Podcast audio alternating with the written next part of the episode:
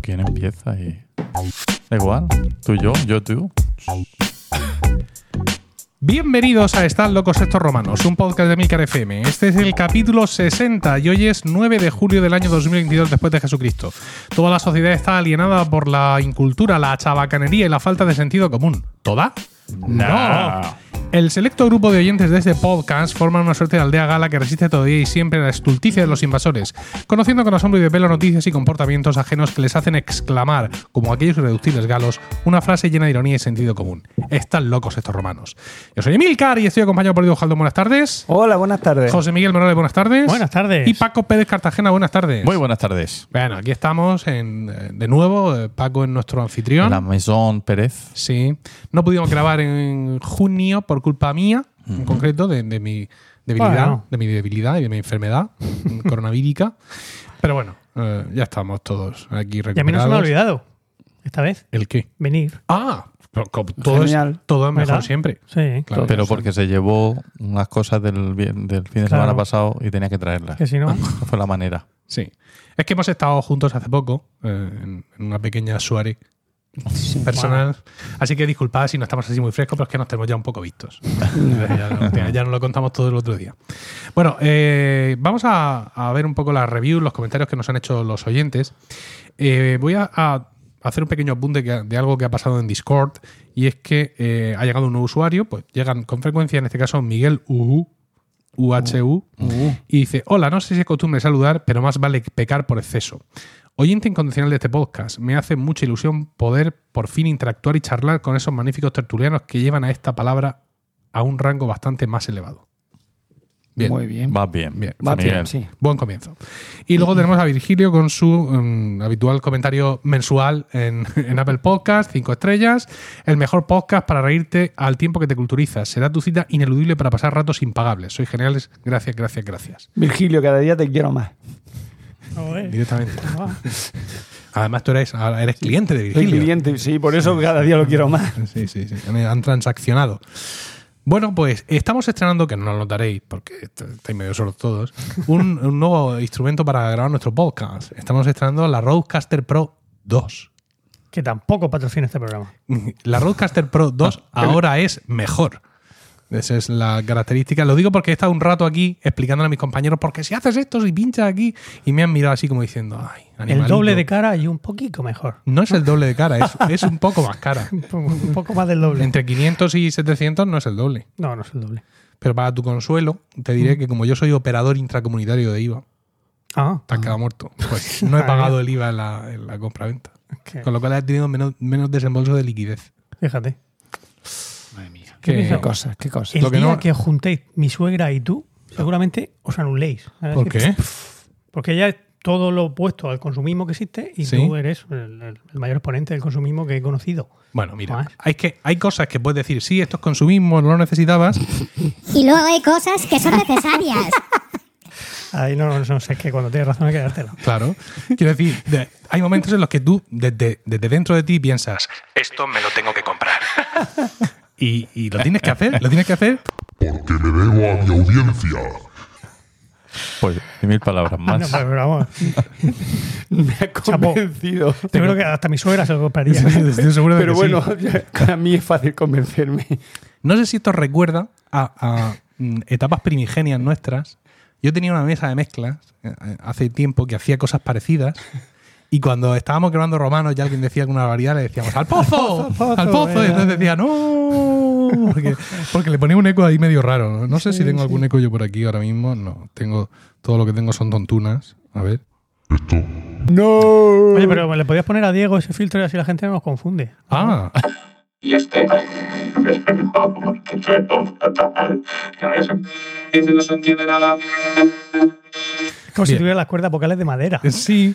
Eh, estos son los que vienen predefinidos aquí los, los pulsadores. Luego yo me puedo meter en una página de configuración para la cual hace falta cursar ingeniería electrónica y entonces ya puedo ahí definir el, el efecto que quiera, en el que intuyo que habrá alguna cosa así de eco y tal. Ay, me gusta el grave. ¿Puedes ponerme un momento? El grave. Sí. Tengo varios. El, el- ¿Qué va a decir? Yo soy El tu Darth padre. Vader. Venga, a ver. Va, va a hablar solo Diego, ¿eh? No, no se puede cantar, vaya mierda. no se puede cantar, vaya mierda. es lo que ha dicho. Además, me he dado cuenta de una cosa, y es que cuando suena este efecto, tú eres incapaz de hablar normal. Y, y lo sé porque, eh, o sea, yo he podido grabar eh, el efecto, pero también grabar la voz mía natural.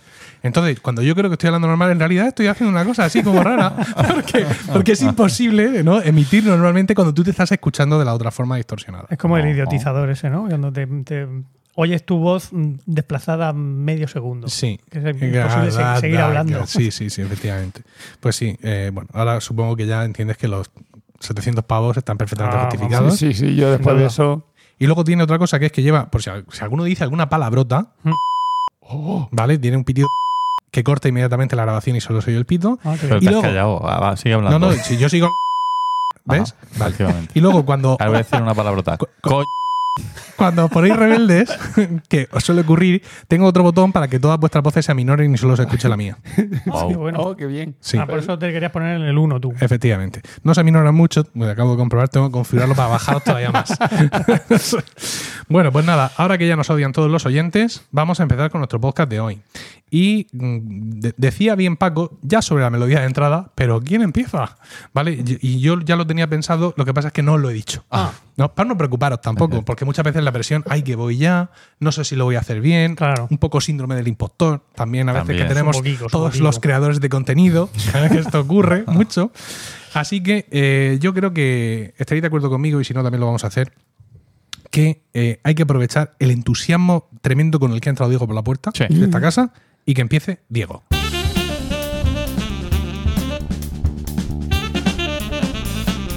Bueno, ahí está eh, buscando sus notas, eh, encendiendo, su iPad, está eh, todo preparado. Es, sí, tiene, tiene varias estancias. Ahora mismo está, tiene una carpeta con muchos papeles que revuelve, CPR. que revuelve furiosamente. Luego, aparte, tiene el iPad, se está O sea, preparando las gafas. Ha encendido el iPad para que le dé luz para poder Sí. ver la- las Sí. notas que tiene en, en un folio. Efectivamente, estoy viendo, son, es un folio que está escrito en varios colores. Sí, sea- claro, pues de cada día voy apuntando una cosa, una tontuna se me ocurre. Y cada día Al tienes el primer distintos. día, de hecho, escribí media cara. Sí. Y luego, conforme me fueron aduciendo en, el, en, el- en de, lo, de lo que voy a hablar, Sí. cada vez he escrito menos y menos. Ah, te estaba Entonces, entusiasmando. estoy- Bueno, sí. Bueno, venga, empieza, cuéntanos. Vale.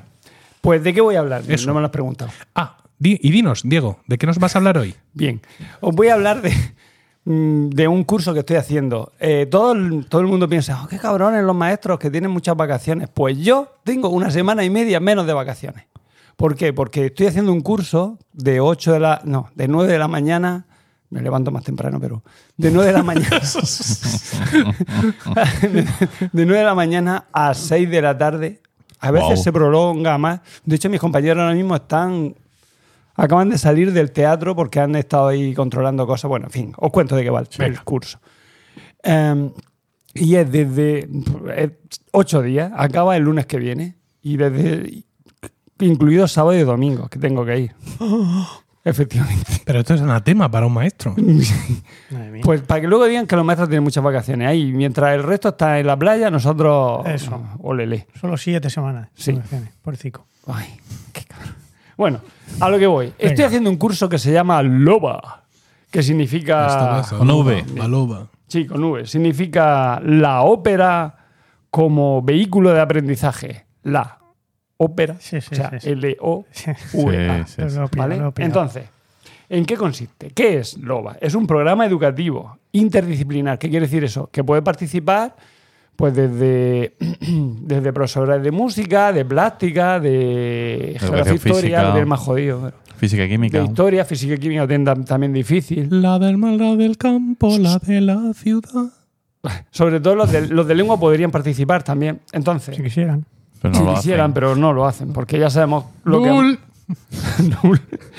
bueno, eh, mm, bueno, este programa interdisciplinar trata de motivar a los alumnos mm, desde un desarrollo emocional, social y cognitivo. Hombre. O sea, tú imagínate, yo que soy profesaurio.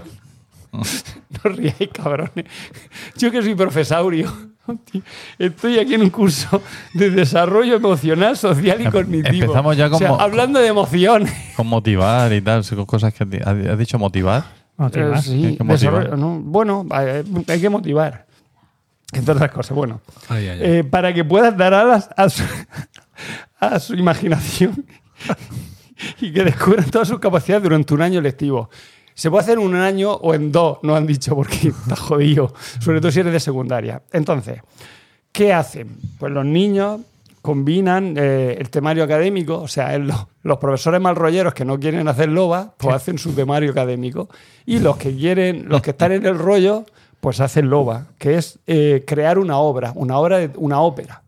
Crean una ópera, pero crear una ópera desde cero. O sea, una cosa que yo lo estoy haciendo ahora y digo, Dios santo, menos mal que los otros son súper creativos, porque si fuera por mí estaríamos todavía pensando Eligiendo en título. eh, eligiendo el título. ¿Qué quiere decir desde cero? Pues quiere decir que tienes que crear el logo, primero tienes que formar compañía, crear el logo, crear el sacar el nombre de, de- de nuestra compañía. En nuestro caso se llama Papiro en Clave. ¿Por qué? No lo sé, porque me quedé. Fue al principio del curso y yo estaba un poco en la nebulosa pensando. Pues porque vais a hacer una ópera barroca. Yo a lo No mejor empezaría componiendo Ah. la ópera, ¿eh? pero eso yo. o sea, No, no, no. no. no claras las prioridades, No, no, no. efectivamente. Aquí, eh, a ver, Loba está estructurado y tiene No, no, que ir cada claro. cosa a su momento Sí. y en su lugar. Lo primero, No ¿dónde nos vamos a ir a cenar cuando terminemos? No, va a ver, no puedes. ¿Cómo vas a crear una ópera sin saber quién la va a crear? No, no, eso es de hijos de Porque puta. eso no es un. se- no es, es sin Dios. que- no- Perdón. Reacciona que te pitufo, ¿eh?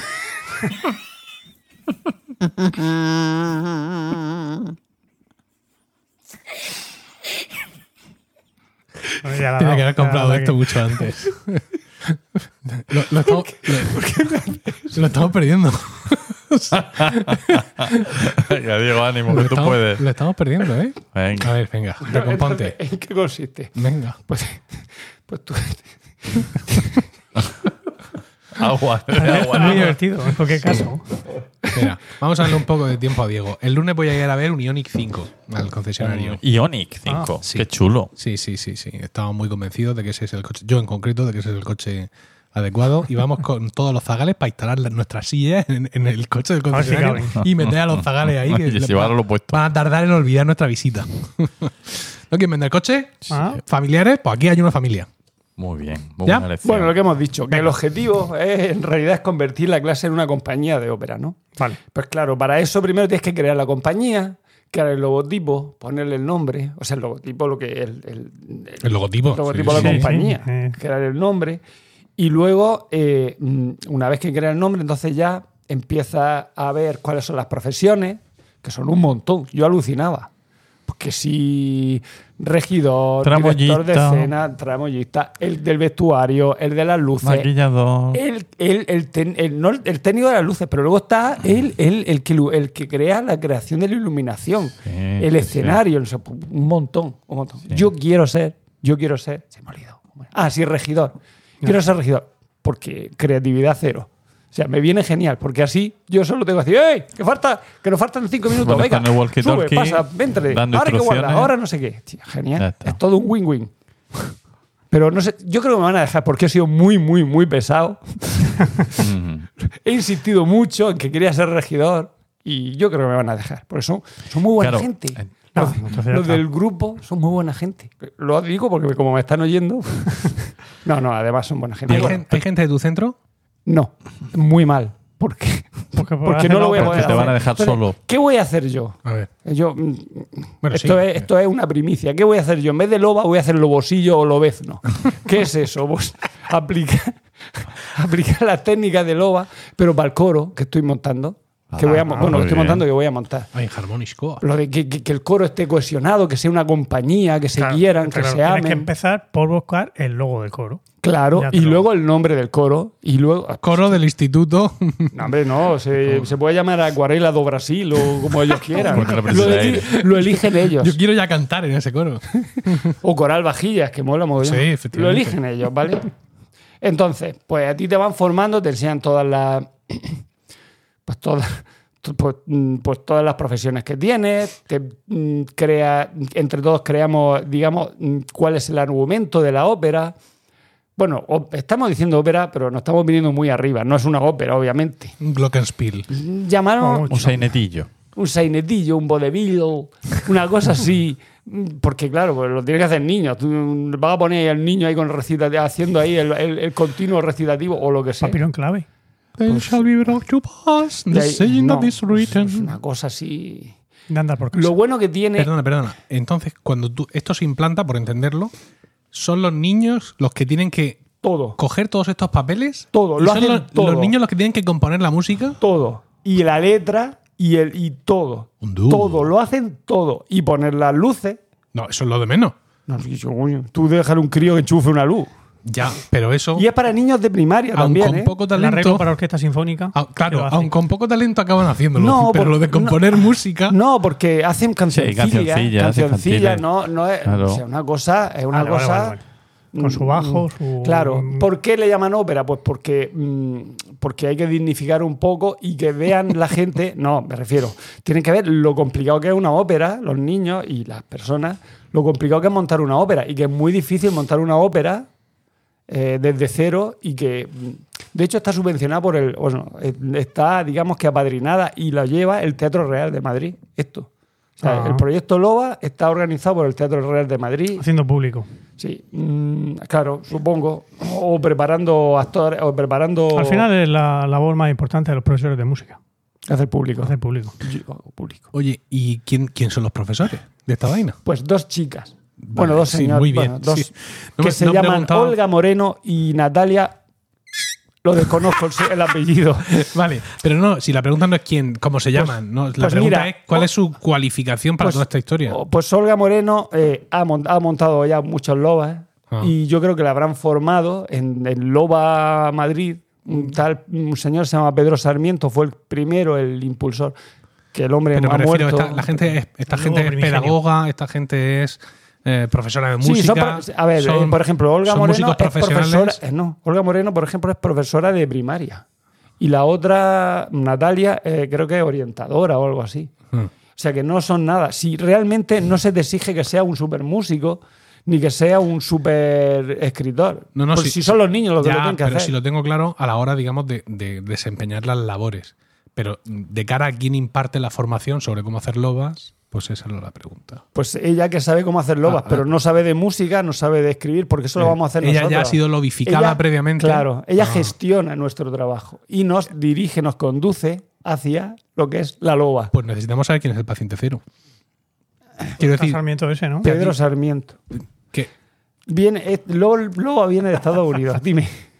Que es el señor que No dicho, ri- no que es el señor que ha dicho muerto. que falleció. No hagas rimas que ha muerto, por es el favor. señor que, que falleció. No. Y este sería profesor de música o algo, ¿no? O tampoco. Pues, o era de educación física. No lo sé, ne- le o sea, pregun- ne- Era- necesito algo en la Le cima de todo preguntaré, le esto. preguntaré mañana a, a las, a las eh, impartidoras del curso qué Bien. era Pedro. Que me puso un vídeo, me pasó un vídeo Eva, un vídeo promocional que dura una hora Ah, sí, y sí, cuarto. sí. Y ahí sale el señor que- Sarmiento. ¿Y quién ¿no? promociona un vídeo de una hora y y cuarto? tiene un podcast. El programa. Escúchame, tiene un podcast, tiene un podcast ¿Quién? también.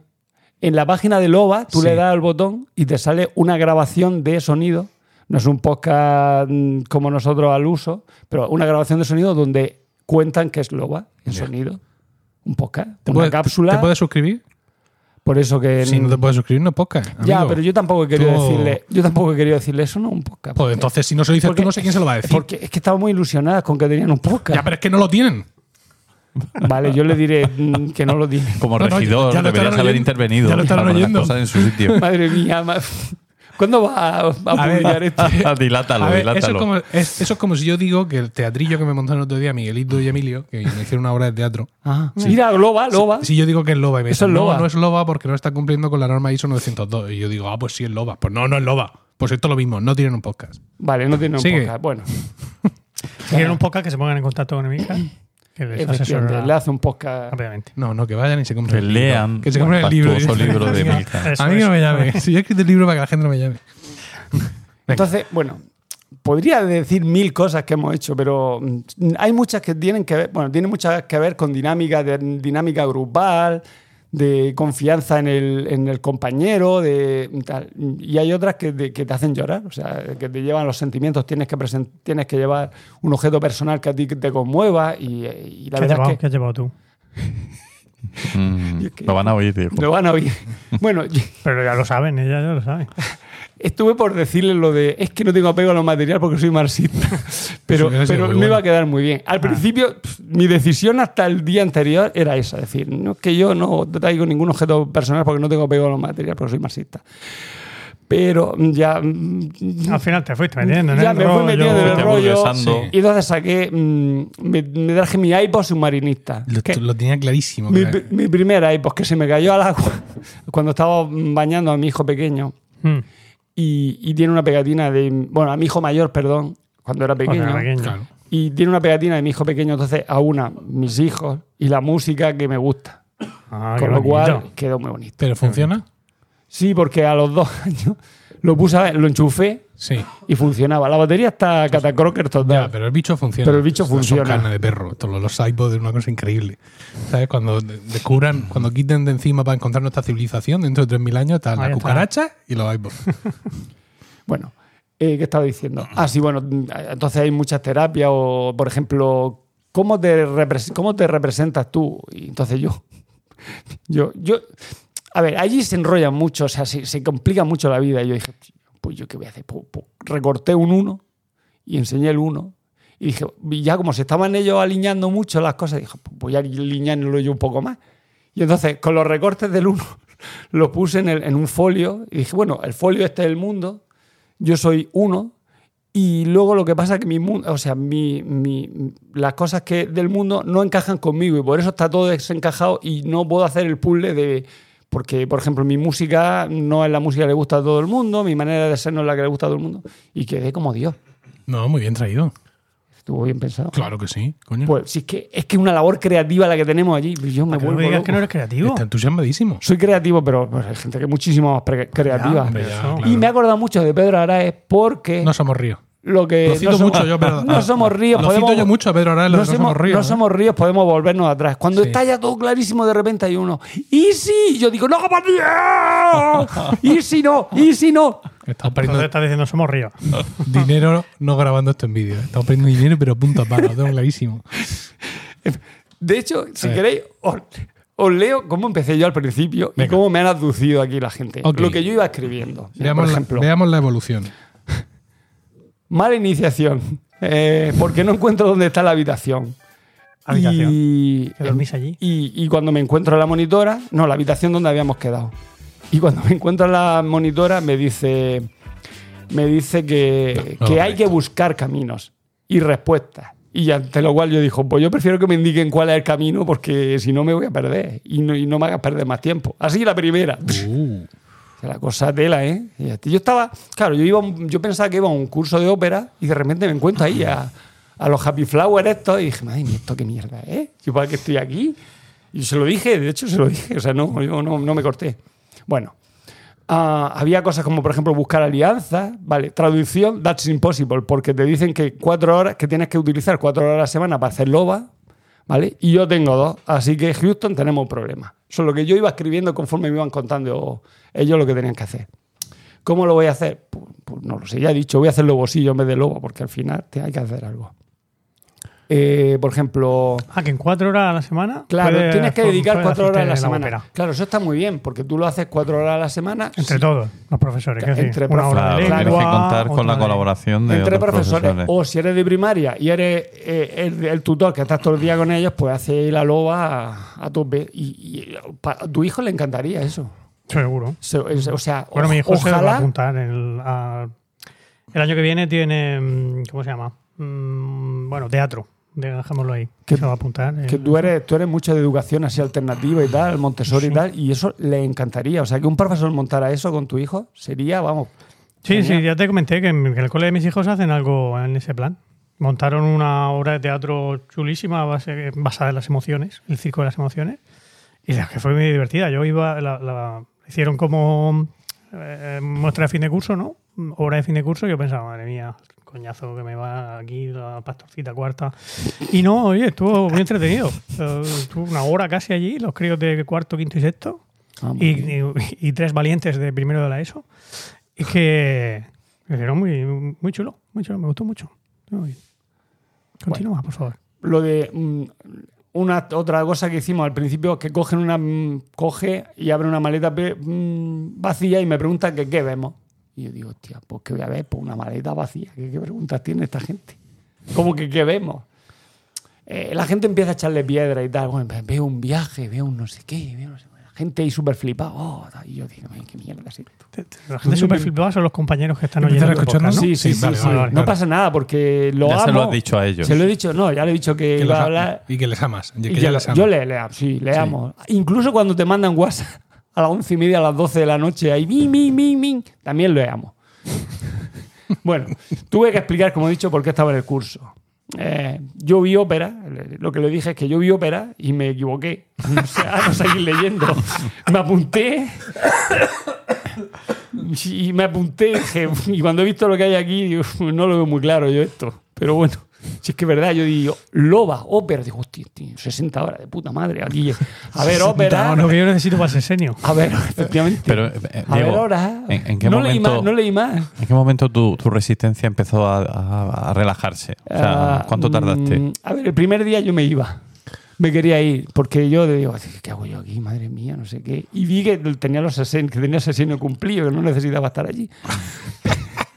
Pero hablé con, con Eva y, y le dije, me dijo, escúchame, si te gusta esto, porque en el fondo me empezaba ya a gustar la cosa, hazlo, si, uf, oh, que claro, es que sábado y domingo, tú hazlo, si no pierdes nada. Y si no te gusta, pues te lo dejas. Y ahí fue donde yo ya, quitándome el peso, la piedra de, de- de la familia, de no tener que estar con la familia, fíjate, ya hablo en la terminología loba, ¿eh? quitándome ese peso, La familia, la familia. La familia como ¿Tu un familia o mi familia, Como, claro, porque yo... El te- peso. claro, el peso me Al refiero... peso. pero escucha, en Loba te enseñan que la familia Es un una, peso. es una No, carga no, porque esto, no, esto muy ya bien. es una secta ya Yo- de, no, esto es de yo- primero de, Loba. se- es de primero de Que secta. no, que yo lo veía como una carga para hacer el curso, porque Ah. no la familia, sino el yo estar pensando en que mi familia, no, eh, mi mujer estaba con los críos y yo no podía estar con ella, yo, yo lo veía como una carga muy gorda. Y cuando me dijo Eva, no, no, no, vete ya al curso. Pero es que, claro, es que tan, ocho días sin, sin estar con los niños y tú sola. Eva, Eva es su mujer. No te preocupes, si Eva es mi mujer. Claro, es que estás hablando y me dijo Eva, me dijo Eva y la gente no tiene. Eva es mi mujer. El Dramatis Persone no se lo han descargado. No te preocupes. Y entonces ya cuando me descar- cuando ya me quité ese peso que tenía encima en mi conciencia, ya empecé a disfrutar lo que es la loba. Vale, vale, vale. ¿vale? Bueno. Aquí sigo escribiendo las tontunas que escribía en aquella época. Se tiran 15 minutos. Aquella época, hace el martes, el martes, días. el martes. Se tiran 15 minutos. Mi com- sí, es que esto es como gran hermano. Esto se magnifican los sentimientos. Eso es estar ahí encerrado. Bueno, escribo. Se tiran 15 minutos mis compañeros en decidir entre comunicar, inspirar o transmitir. Si es lo mismo. Ahora ya sabes que no. No, ahora ya sé que no. Bueno. O sí. Bueno, me han puesto un antifaz, me han guiado a lo largo del teatro sin ser, sin ver, en fin. ¿Qué, qué os quiero decir? ¿Qué voy a decir? Hacía- hacemos cosas muy curiosas y estoy muy chulas. Es que estoy ya estoy aducido por aquí. por-. Bueno, ya esto nada, esto lo voy a pasar porque no es una tontería. Es una reflexión sobre el CPR. Centro de Profesores y Recursos de Sí, Murcia. efectivamente. Lo que sí que está claro que el grupo se complica, que además lo tengo aquí escrito, el grupo se complica la vida, se complica mucho la vida.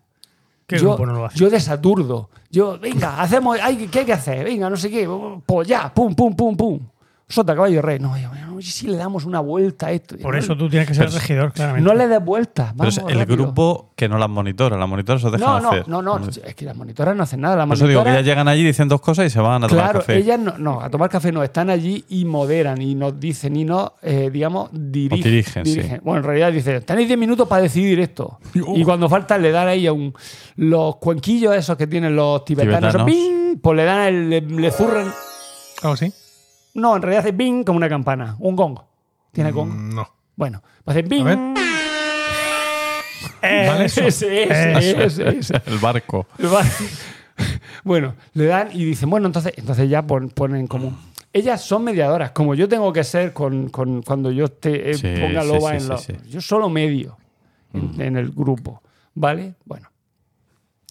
Hicimos una mediación de conflictos, por ejemplo, que yo, porque era el conflicto era entre una madre malrollera y una niña mm, que le quita, que la madre malrollera le quita el tipe, digo el tipe, no, perdón, el cúter, porque dice, quita, que, que no sabes cortar. Y, le, y la otra se echa a llorar porque le quita el cúter de la mano. Pero esto, ¿cuándo pasó? ¿Es una Eso pasó, eso pasó. Pasó en un loba. Un Ah. padre que estaba allí acompañando a los niños mientras estaban haciendo el escenario, pues una niña con el estaba cortando un cartón con el cúter y pues no lo hacía como el, el padre quería que lo hicieran. Mm. Y entonces la, la chica, pues, o sea, le quitó el, el S y la chica se echó a llorar. Entonces yo hacía de el padre mal rollero, o madre mal, era madre mal rollero, yo hacía de padre mal rollero. Y Natalia, la, una, la que creo que es orientadora, es la que hizo una gestión de conflictos que es bastante happy flower, porque luego, luego nosotros hicimos una de verdad, o sea, con dos adolescentes que uno va a ensayar y otro no va a ensayar, eh, y porque los ensayos son optativos y claro, te ponen en plan adolescente de mala leche y allí no hay quien que gestione ese conflicto porque no se ponen de acuerdo en ningún momento. Pero hay que trabajarlo. Espero. La actitud, la actitud es lo que cuenta. Sí, efectivamente. Bueno. Ah, un día llegamos, allí estaban bailando eh, y a las 9 de la mañana. Las ganas que tiene uno de bailar a las 9 de la mañana. Y, y yo pensé, eh, yo bailaría, pero es que no me da la gana. no lo dije porque ya me parecía, ya, ya, estaba, en- ya estaba avanzado ya el, el curso. Claro, ya Entonces, unas pocas de ganas sí que tenías en el fondo. Podemos decir que gracias a, a eso estás empezando a reprimir tus sentimientos, ¿no? O sea, ya no dices lo que piensas con tanta No. facilidad. sabes que eso es imposible en mí. No, dices, lo, lo iba a decir, pero no lo dije porque ya. Ya, no, pero por- porque no lo sentía como realmente como una cosa que tuviera que se dio decir. cuenta de que era un personaje. Ese, Ah, Claro. Y que no quería seguir No quería ser.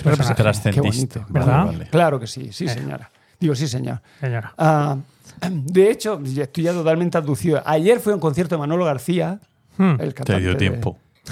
Qué Si, bárbaro. si- si llevo dos cumpleaños y un concierto de Manolo García, si yo no sé cómo no me caigo aquí muerto. ¿Los cumpleaños de compañeros de Loba? No, dos, no, dos Ah. cumpleaños. el de mi- uno de. Infantiles. Manuel García sale en el lobo. No, no, cumpleaños, no. Uno era ¿Cumpleaños de Manolo celebración García? ¿De la vida? y otro. No, pero con mis amigos y tal, que me costé la una. Y era yendo del cumpleaños de mi ¿Y cuñado. nosotros qué mierda somos? ¿Qué es eso de tus amigos? tema.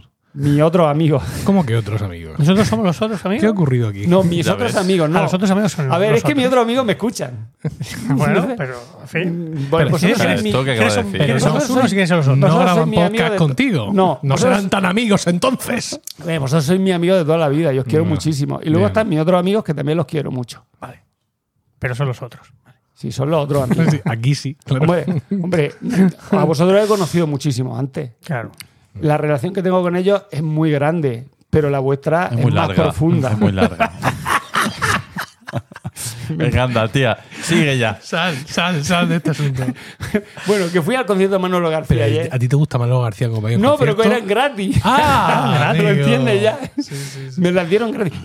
¿Y sabes quién me las dio? ¿Quién? ¿Sabes quién me las dio? Alejandro García Villalba Ballesta. ¡Hala! ¿Y por qué te dio a ti eso y Porque no a se la mí? iba a dar a mi primo, a su primo, pero su primo no podía porque no estaba, o yo que sé qué rollo.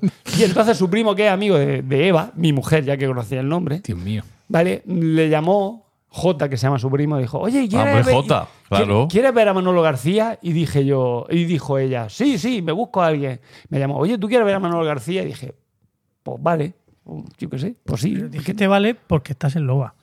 El, el- el antiguo Diego José no Sí. hubiera ido al concierto de, Hostia, de- tienes razón. de Manolo García. Tienes razón. ¿Verdad que la tengo? No sabía yo. Está cambiando, Diego. Estoy cambiando. No sabemos si nos gusta. ¿Y qué tal ese concierto de una hora y media con la misma canción todo el rato? ¿Qué va? Si tiene muchas canciones diferentes. Diferente a cuáles.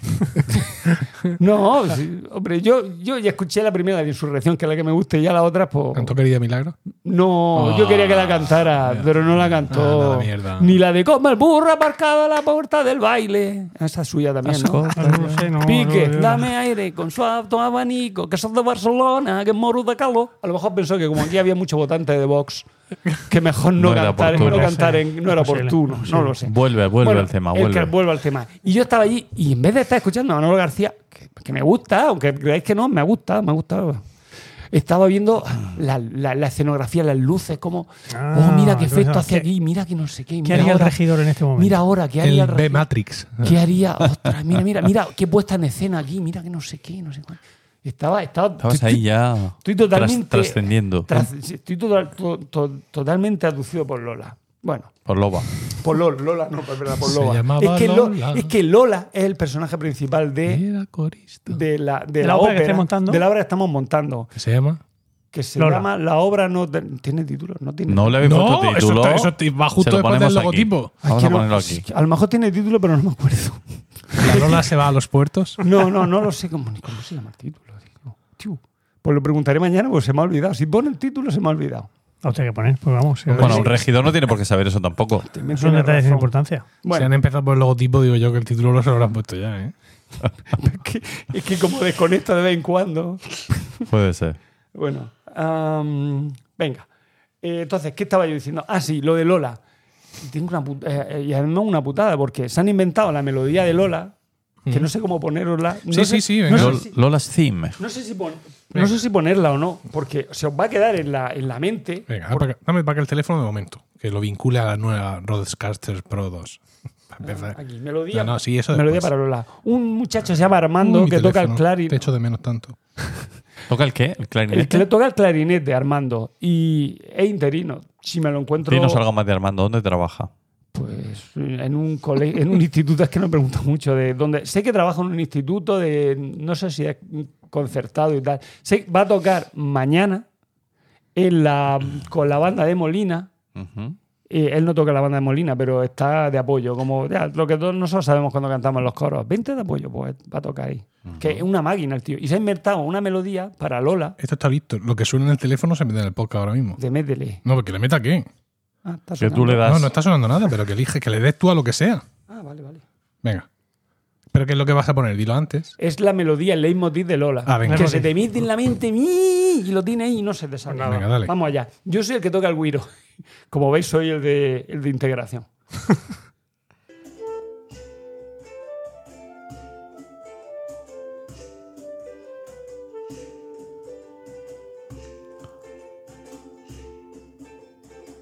No, pues no ha sonado mucho.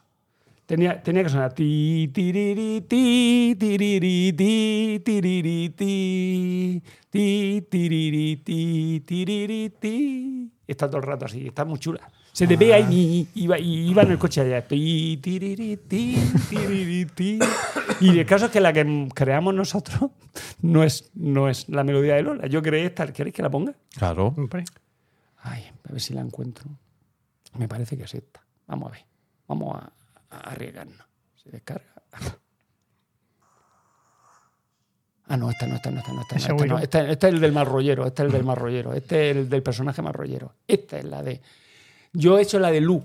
Bueno, yo no. Yo no he hecho la de Lu. Yo no. O sea, Se yo el- participo en la de Lu porque el que en realidad tocaba la guitarra era otro chico. Venga.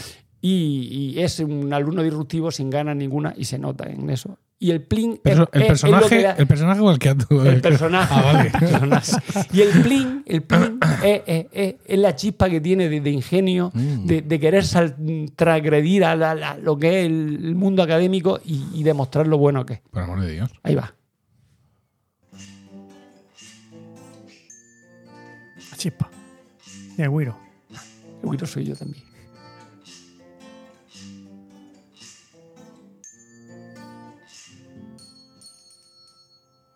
Y ahí acaba. Ese es el leitmotiv. El- es muy corto. El guiro es lo que suena. Sí, ese soy yo. Vale, porque estoy hablando del guiro como si. ¿No sabes lo que es un güiro? Yo sí. Ah, El personal a lo mejor no. no. Y bueno, pues la, la obra la vamos a estrenar el lunes, por si alguien quiere venir. Coño.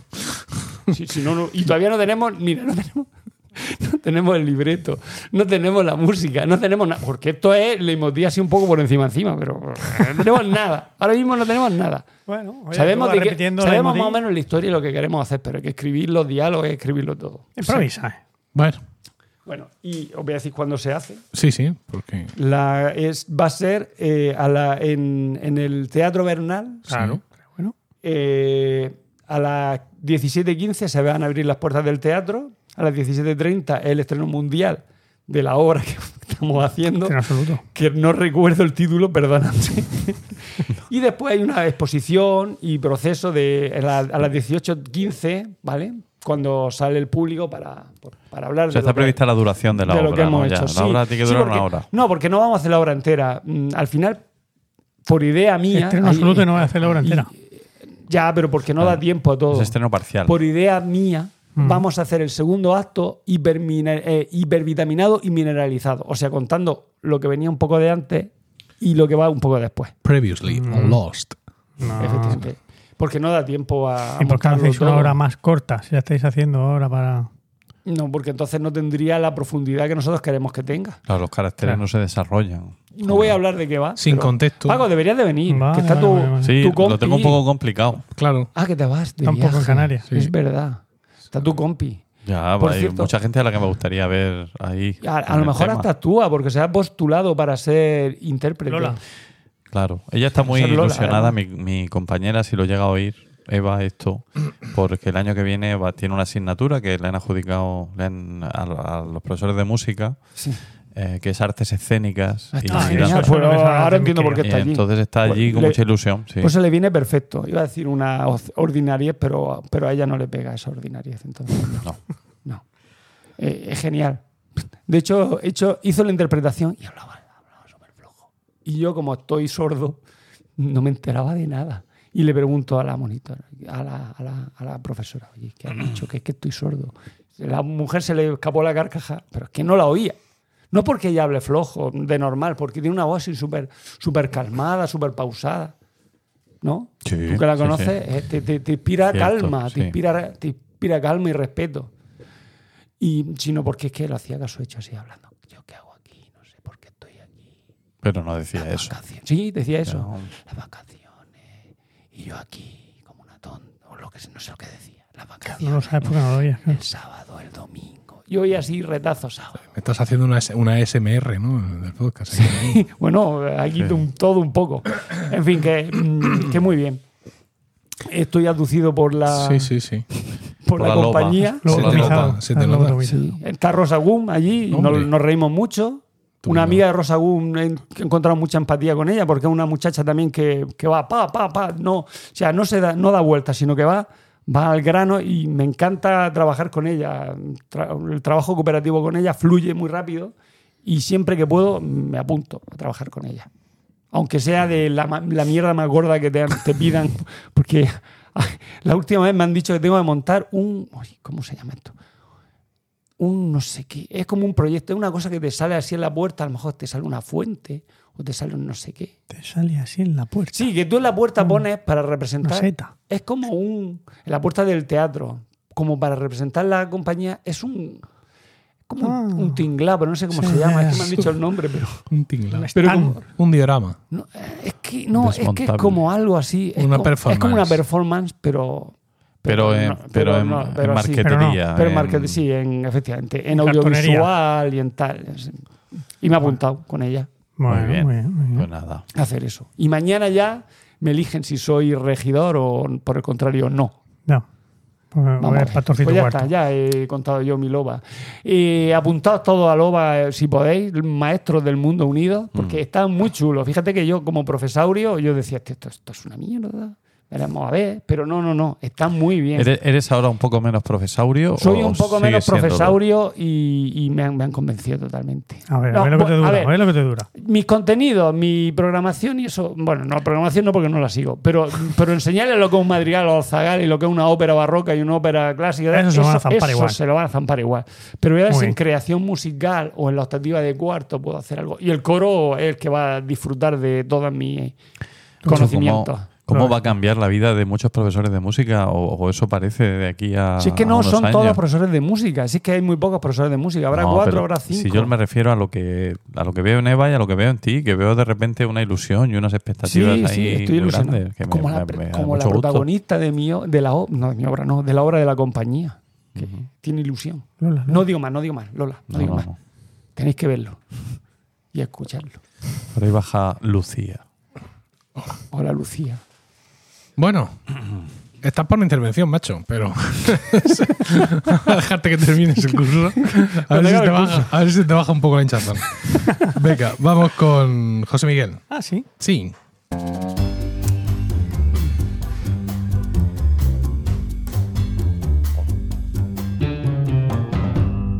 Y dinos, José Miguel, ¿de qué quieres hablar hoy? Pues fíjate, Sí. hoy eh, me apetece a mí hablaros de reliquias. Hombre, Y no, Oh. y, no, y no de la reliquia de la muerte de Harry Potter, que cada vez que empezaba a escribir algo en, en Google para buscar de este tema, lo primero que me salía era, era todo eso. Y mm, ya sé que es un tema así un poco histórico, que se sale de, de- de mi, de mi régimen, de mi dieta habitual, pero digo, bueno, que me apetece, voy a hablar de esto, voy a hablar. Eso se hace muy bien. Como Eh, a Teo convencido te apetece hablar del tema. Sí, sí, bueno, ya, ya hablaremos de, mi, de, de- de mis creencias, sí, ¿no? Pero Dios mío. Sí, es que- Un día en que, en que caen todas las torres. Sí, tengo pendiente Ha vuelto, ha de- vuelto. que- al que- ah, sí, lo que, lo que dijo Virgilio en su momento. Ha de- vuelto a la Grey. de por qué era ateo y por qué era republicano y no sé, creo que había una tercera, una tercera opción. Pero Eh, no me ¿Virgilio, el amigo de Paco? o No, el- Virgilio, No, nuestro, es que- Virgilio, nuestro Virgilio. Nuestro Virgilio. Lo preguntó Ah, aquel- Virgilio, nuestro oyente. nuestro oyente, Ah, sí, vale. el- Nuestro oyente y amigo. Pero bueno, hoy no voy a hablar de por qué soy ateo, simplemente voy a comentaros. el- sí, ¿Cómo ha sí, cambiado el sí, cuento, sí. macho? No, yo siempre he querido a Virgilio. Sí, sí, lo hemos querido mucho, pero le hemos dado caña. También, pero bueno. Y eh, mm, para empezar, quiero mm, dejar claro que lo hago desde el respeto a las creencias de la gente, pero bueno, Sí, ah, sí, hay, cosas por que me han llamado la atención y que vengo aquí a, a- a contaros. Em, para hablar de reliquias, la primera mm, figura de la que, de, de la que no, puede, no se puede evitar hablar es de Santa Elena, Claro. ¿vale? que, además es patrona de, de los arqueólogos. Sí, sí, lo ¿vale? sé, lo porque, sé. porque fue, digamos que bueno, encontró muchas reliquias, ahora hablaremos de ello. Pero esto me lleva también a comentar una cosa que me hizo mucha gracia, el tema de los patrones. Eh, Sabéis que, que, bueno, que el, el- el- el- cuando em, el 1 de mayo es la fiesta del, del trabajo, ¿no? Del- Sí. de, de- de los rojos, ¿verdad? Y que durante la- los años 50 el, el Vaticano, pues, para intentar, los años 40, 50, para intentar mitigar esa rojez de, de la fiesta, pues hizo como siempre, poner una, una fiesta propia, intentando Yo chafar sé la historia, pero no te lo voy a chafar. la fiesta, la fiesta anterior. ¿no? Vale. Entonces, bueno, pues eh, instauraron la fiesta de San José Obrero. Sí, obrero. Madre Ujú. mía. Franco. Pero efectivamente, a Franco eso de obrero pues le seguía sonando demasiado rojo. Entonces, el Franco en, en aquella época, pues como se veía fuerte con- contra, contra el, incluso contra el Papa, dijo que de eso nada, que aquí no iba a ser San José Obrero, sino que iba a ser San José Artesano. Que lo de artesano suena como un poco más, no, más, más emprendedor, más, más de más de un obrero, parece un Más asalariado. Un artesano es un, es un, un oficio, un oficio liberal. Eh, bueno, olvidémonos de eso. A lo que iba, que esto venía porque, porque Santa Elena era patrona de los arqueólogos. Pues parece ser que esta señora, ya anciana, porque con, con más de 80 años, decidió dejar su Constantinopla, allí donde estaba con su, con su hijo tan a gusto, para hacer un viaje a Tierra Santa. O sea, yo me imagino a mi madre, que tiene 83 años en estos momentos, decidir hacer un viaje arqueológico a, a Tierra Santa. Claro, que a lo mejor Santa Elena no se había roto las dos caderas como mi, como mi, como mi madre, pero, pero bueno, esta señora nos dijo, esto hay que, hay que, hay que- seguro que allí me encuentro yo muchas cosas muy interesantes. Y allá por eso, por el, en- alrededor del, del siglo IV, pues allá que se fue. Y desde luego hay que reconocer que fue muy fructífera la expedición de, de Santa Elena, porque entre otras muchas cosas encontró la cruz, la cruz de, de Jesucristo. De hecho, encontraron tres, Claro. claro, la, la- la de Jesucristo, la de los dos ladrones. ¿Y cómo, cómo supieron cuál era la buena? Pues por lo visto, le, mm, cogieron a una señora que estaba agonizando y dijeron, toque, toque, toque usted aquí, toque esta, esta, esta madera. Y la mujer se ponía peor. Ah, toque, toque esta otra. Y nada, eh, tampoco. Y hasta que tocó la, Claro, la buena. en paz y, y ahí- dijo, ya estoy estupendo, déjame y se curó, amor", se y- curó, esa, se sanó completamente. Entonces, esa, esa se ve que era la buena. Bueno, no, mm, tampoco quiero yo hablar ahora de, de cosas que es de sobra conocidas, ¿no? Porque trocitos de, de esa cruz eh, están repartidos por toda la cristiandad y si los juntamos todos nos salen cuatro arcas de Noé. Pero, no, en fin, esto es- la, la- buena fue la que encontró aquí Santa Elena allí en, el siglo IV. Cosas, más cosas que, que encontró la Santa Escalera del Palacio de Pilatos. ¿eh? Que la escalera por la que subió Jesucristo, mm, cuando ya lo habían azotado y derramó sangre y quedaron las gotas de sangre en la, en la escalera, que esa, eh, por diferentes mm, cosas del destino, ¿no? Eh, ha terminado en Roma, está en Roma, está en- frente a, a San Juan de Letrán, y todavía se pueden ver las gotas de sangre de Cristo en la, en la, en la Santa Escalera. Encontró los clavos de la cruz, también hay clavos para, en fin, para poner una ferretería, pero bueno, encontró los, los- los clavos de la cruz, los encontró, se los llevó ella también a Constantinopla. Luego Encontraron también, me imagino que en el mismo sitio donde estaba, bueno, en el mismo sitio donde estaba la cruz, ¿no? Porque todos tendrían claro cuál era, cuál era la buena. El titulus crucis, ¿vale? Lo que, y por lo que ponía encima, ¿no? El, lo del- el, eh, donde ponía el INRI, ¿no? Eh, que eso está ahora, es- ese, se supone que ese está en Roma, en la Basílica de la Santa Cruz de Jerusalén. Que eso me, me hacía un poco de lío, ¿no? Cuando, cuando estaba buscando, digo, ¿dónde está esto? Decía que estaba Pensabas que era en la Basílica de la. Santa Cruz de Jerusalén. Pero, pero no, pero Jerusalén. no, ah, no, que es. Claro, es la Basílica de la Santa Cruz de Jerusalén que se encuentra En Roma. en Roma. Que a esta, en concreto, sí que le han hecho, sí que la- se prestaron a hacerle las pruebas de carbono 14 y la, No. la- la dataron entre los años 980 y 1146. O sea que, bueno, esa no es el original, pero bueno. Bueno, pelillos a la mar. En fin. También se llevó la Santa Túnica, que llevaba Jesús antes de ser crucificado. La Santa Cuna, o una Santa Cuna, se sacó de, se sacó de allí. Las famosas reliquias de los Reyes Magos, que, estaban, que están en la Catedral de Colonia. Pero escucha, ¿dónde fue? ¿A un parque temático? Pues a ver, que esta mujer una, una pata y es- es una reliquia. Esto, esto lo encontró en Saba. Si verde no sabe. Pues eso. Pues vino de. Canturre- fue allí. Canturrea una cantante de baja. que se fue para allá, se fue a Saba y allí encontró la, la reliquia de los Reyes Magos que se, se lo llevó a Estambul, luego por temas también del destino pasaron por Milán y terminaron su periplo en Colonia. Pero la sábana santa que ella encontró es mm, nuestra sábana santa. ¿De Es Turín? decir, la que está. No, no, era, esto era la, una- la santa túnica que llevaba antes de ser Ah, crucificado. No, la sábana santa, la de Turín, no, esa no, no, esa no es de no. Santa Elena, no, no lleva el, el No sello está de en su, autenticidad. de- en su récord. No, Vale. lo siento. o sea, no. Y también encontró el Santo Sepulcro, que inexplicablemente no se lo llevó ahí, porque esta mujer tenía una, un- una creencia por. por- por- Porque estaba vacío. Pues seguramente. Dijo, total, esto. Y allí, allí lo dejó. Sí, en- una cueva, ¿para qué, qué vamos a hacer aquí? en Jerusalén. Sería el último día.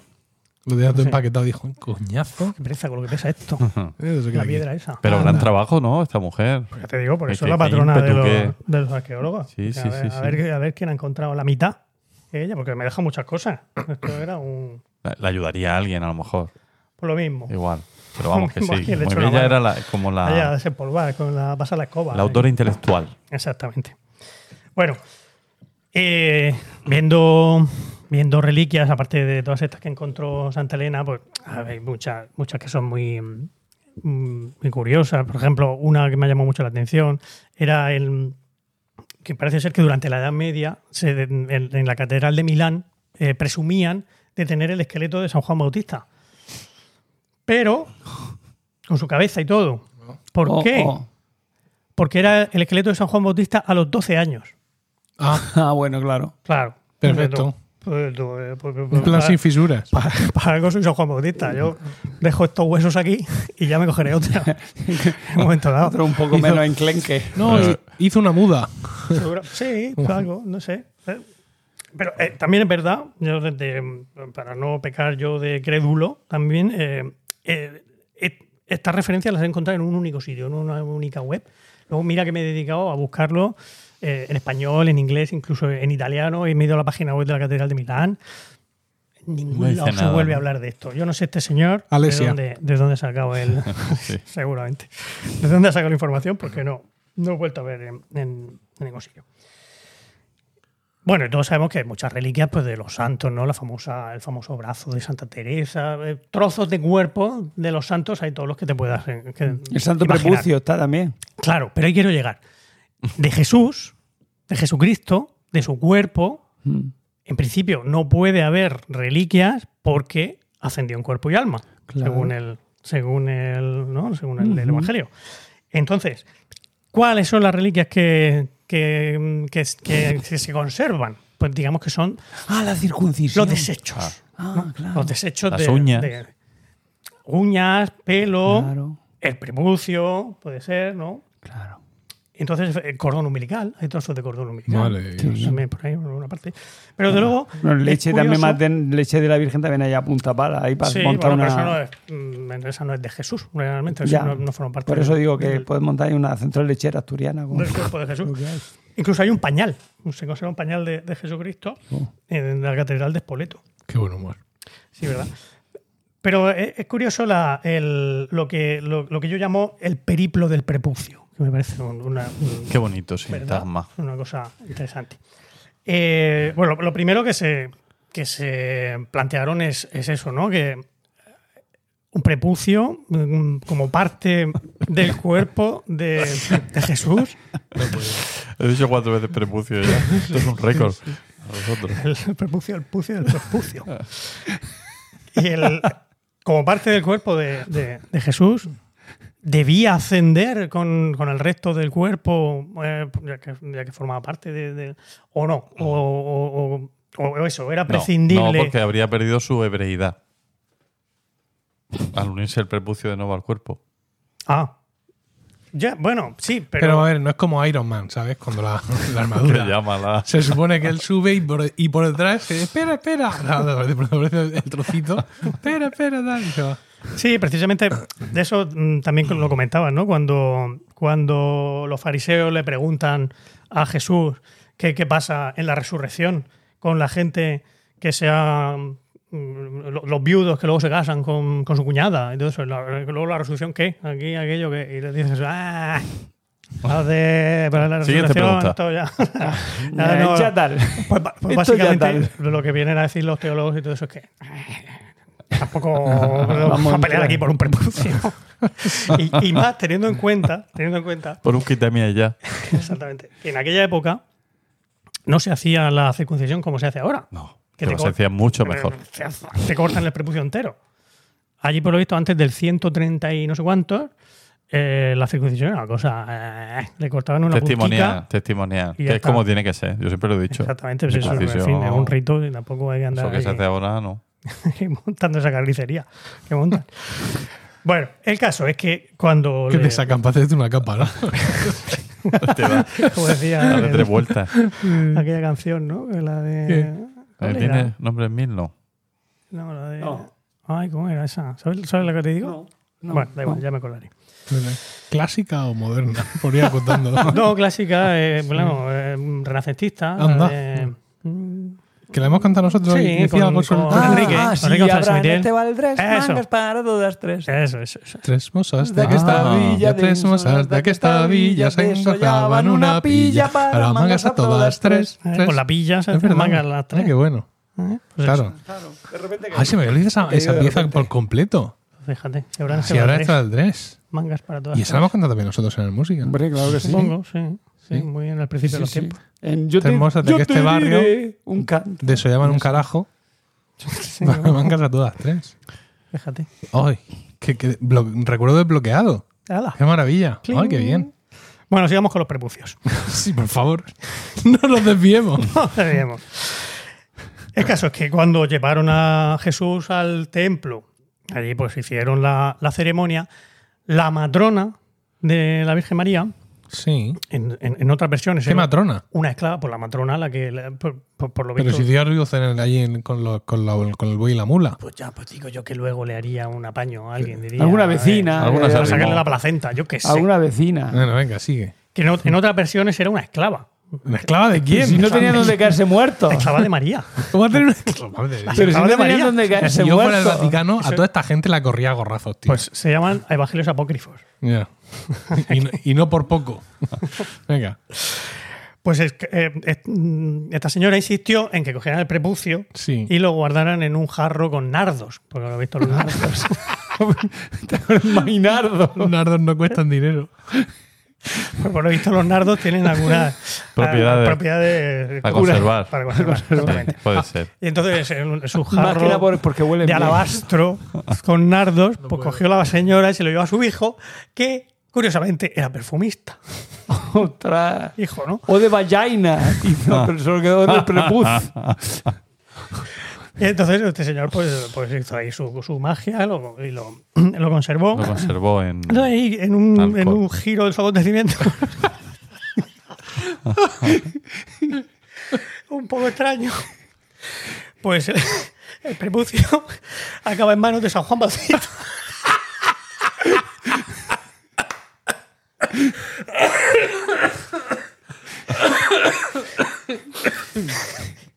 Así queda en la familia. Ay. ¿Qué pensaría él? Y yo, ¿para qué quiero esto?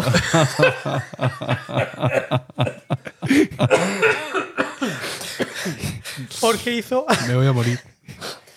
eh, terminó colocándoselo a, a- a la Magdalena. Parece que sí hay interés.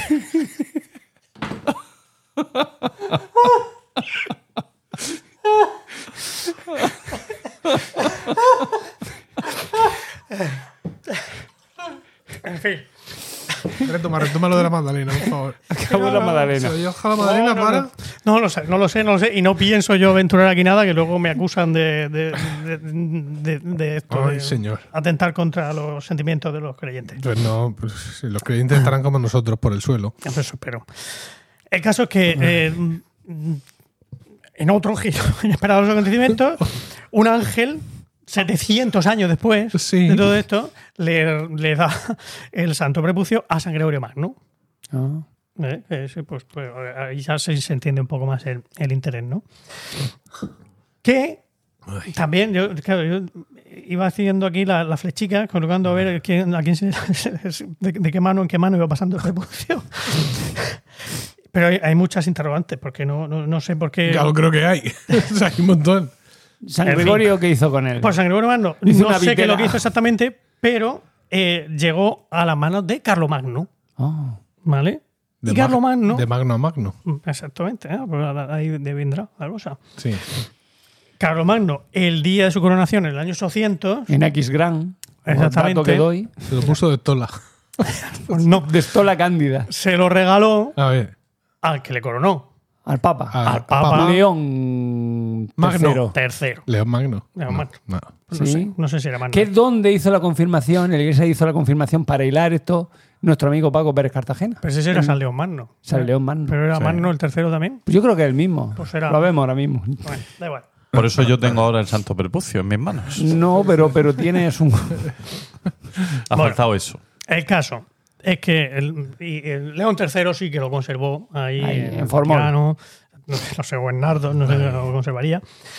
El caso es que eh, se sabe que se mantuvo eh, en Roma hasta, por lo menos, hasta el saco, hasta el saco de Roma. Ay, Carlos. Carlico, Carlico- que tiene muy mal genio. Carlos V de Alemania y primero España.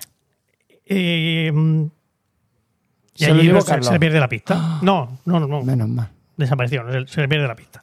¿Y dónde vuelve a aparecer? Pues en un establo de una En un ciudad del establo. Lacho, que se llama Sí, Cuterati en principio. Calcata, efectivamente. Vuelve al establo de donde surgió. Qué, qué bonito, ¿verdad? Sí. Donde parece ser que fue escondido por un mercenario lansquenete, Oh. de los que participó en el saco de Roma, pues que es, ¿a dónde me voy yo con esto? ¿Qué hago yo? Pues, Eh, a, aquí. me voy a Calcata, luego eh, lo escondo aquí muy bien en un prepucio. En un establo, en un establo, en un Perdón, prepucio. en un presepio, quería decir. Y, y alguien lo encontrará dentro de mm, varios siglos. Efectivamente, claro. allí apareció. Allí y en el desde establo entonces. es un sitio seguro para Claro. conservar cualquier cosa Cualquier orgánica. Exactamente, sí, un buen sitio. Y desde entonces, pues lo sacan lo- en procesión. en- eh, bueno, es decir que hasta el año 83. Pero no te creas tú que porque dijeron, ¿no está un poco de cosica? No, no, fue porque lo robaron. Lo Ostras. volvieron a robar, ya lo robaron porque Un ahí sí que venía, lo robó. venía en, en una caja llena de piedras preciosas y de oro, y entonces, pues, se lo, lo chingaron y ya, pues en Calcata no se saca procesión el Santo Perpucio. ¿Qué Vamos a hacer. Madre Y está en paradero desconocido ahora mismo. Se- sí, sí, lo tendrá algún, algún ricachón en su casa, digo yo. Esto da para hacer un mapa interactivo, ¿sabes? Como los que aparecen en las pelis de, de Indiana Jones, ¿no? Que se ve el Eso, avión sí, como... cuando va, y- sí, Una musiquilla así. Esa música que Eso es Loren de Arabia. No, no, no. Ah, no, no, no, Curro Jiménez. Sí, es verdad. Tiro, no tiro, He cantado. Curro Jiménez. Ya salió Curro Qué- Jiménez. Qué cosa, no sé por qué, pero bueno. Pero también molaría si la haces más lenta, ¿no? Sí, Y así más sinfónica. Más sinfónica. sí. Bueno. Eh, bueno, es que de hecho al, al Santo Prepucio, a uno de ellos, porque en fin, también había 14 eh, por ahí circulando en, en la Edad Media, eh, Enrique V de Inglaterra los, el- se lo pidió a no sé qué catedral, donde estaba ese en concreto, para ayudarle con el tema de la fertilidad. Ah. Y le ayudó a concebir a Enrique VI. Y una vez concebido dijo, pues este me lo quedo yo, no te voy a devolver, que esto me ha venido muy bien. Y también hubo ahí su, su tema. Pero bueno. ¿Y cómo, ese- y cómo ese lo usaba? ¿Se lo ponía como anillo en la base del capullo? Pues ahí ya esto, es una, esto es una- es una película sexual bastante conocida. Esos detalles no, no, ¿No? no, no- no he conseguido acceder a ellos. Lo siento. Vaya. A ver, busca- intentaré ponía bajo la lengua. Yo. En fin. Bueno, Insisto, tiempo perdido de- por la Inquisición verdad. Quemando inocentes y haciendo barbaridades. Ya. Cuando lo podían haber había- estado persiguiendo toda. Gentuza. esta gentuza, ¿vale? Que es lo único que era, era enriquecerse vilmente, clarísimamente. Qué disparate. En fin. Ay. Más restos que dejó Ah, pero El que, que no, Salvador. que no acaba aquí la no, cosa. esto es más largo, más largo. Qué bien. ¿Quieres que corte ya? No, no, en absoluto. Sí, sí, Nos tienes en ascuas. Sí, Bueno, yo, lo ya- único que estoy controlando es que no nos quedemos sin hamburguesa. Ya, como ya nos ¿qué hora pasó la es? otra vez. Pero hemos reservado. No, que son por- las 20 ya. Reservado. Porque, Vamos. porque no se puede reservar hasta que nos abren. Esto es, eh, Es lo malo que tiene. es lo malo que tiene el restaurante. Mm. Entonces, Bueno, tú sigue, tú yo sigue. sigo. 16 mensajes, ¿esto qué? Pues eso, que o- otros restos que nos dejó El Salvador, pues eh, como no podía dejar trozos de su cuerpo que estuviera utilizando en ese momento, pues quedan las famosas huellas del cubo Badis. ¿No sabéis lo que hablo? Bueno. Yo lo cuento. Eh, cuando San Pedro Mm. deja Roma, porque veía que Nerón les iba a meter eh, castigo, pues sale andando por la vía Apia, Sí. larga, y entonces de repente se encuentra con Jesús, que le dice aquello de vadis. vas en la dirección dice- correcta, pero en sentido contrario. No, No, no, es Vasco. Le dijo eso. Mm, O sea, Pedro lo reconoce y le dice, Domine, quo vadis. Sí. Y él ¿Dónde le, vas, le señor? dijo al cine. ¿Qué película va a ver? Quo Vadis. Al cine. ¿Qué película va a ver? Quo Vadis. Al cine. Y, es- y- y Jesucristo le, le contesta, venio Romam iterum crucifigi. ¿no? Voy a Roma a que me crucifiquen otra vez. Y entonces Pedro se da cuenta y dice, esto va con segunda. Jodido. Entonces se da cuenta de que no, de que no, no puede huir de Roma, sino que tiene que volver y afrontar su destino.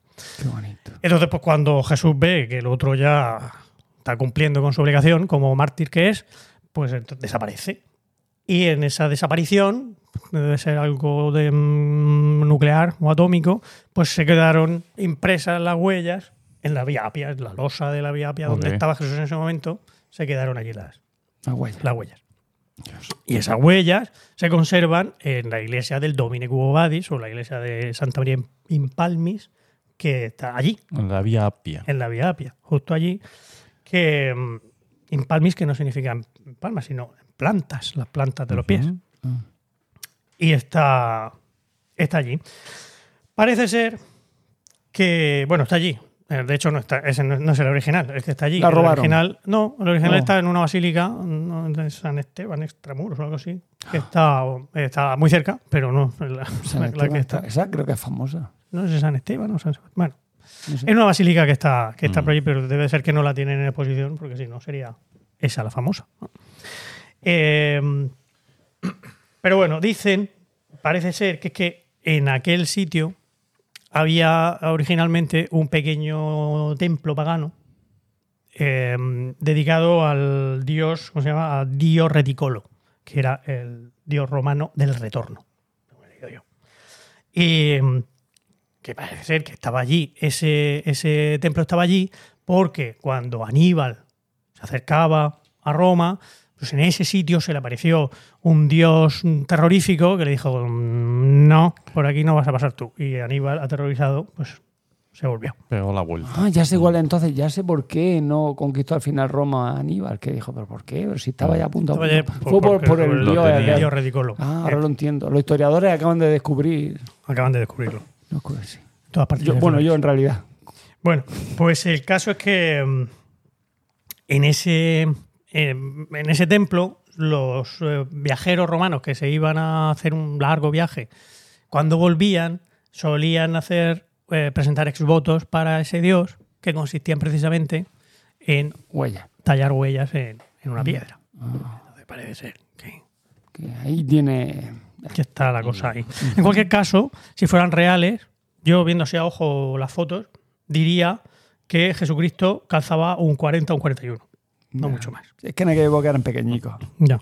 Pero bueno, pues por eso No, pienso sí. que yo que para la época no está mal. No, Es no está buen- mal, no. Es un buen- una buena. Ah, y otra cosa curiosa. En el, en, allí en la iglesia aquella del Dominico Ibobadis tienen un retrato de. ¿Cómo se llama? Henrik Sienkiewicz, premio Nobel y a la sazón escribió, claro. autor Cubo Badis. de Cuba, Cubo de la, de la novelica. Muy bien. Bueno, eh, más datos interesantes que nos, que nos, que, que- que nos dan las reliquias sobre, sobre, aparte de eso, de saber que cazaba un 40 el- Jesucristo, pues también nos dicen las reliquias que el Espíritu Santo era hembra.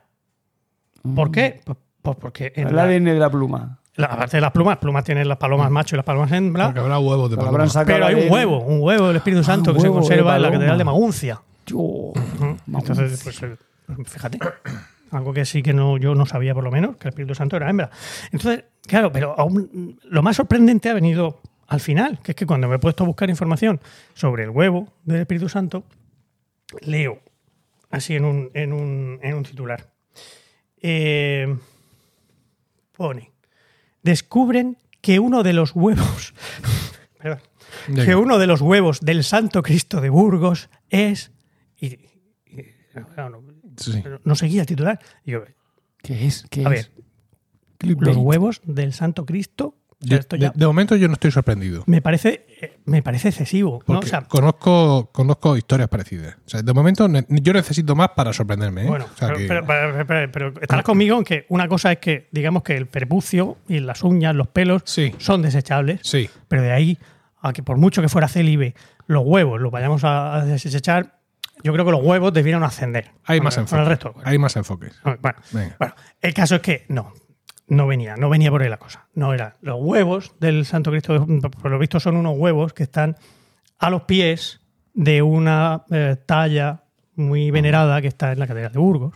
El Santo Cristo de Burgos, que es una talla flamenca, policromada del, del siglo XIV, articulada, tiene todos los, todos los brazos, las piernas tienen articuladas. De hecho, una de las leyendas cuenta que cuando Isabel la Católica vio a aquel Cristo, se lo quiso llevar, quiso- no, quiso llevarse un, un clavo.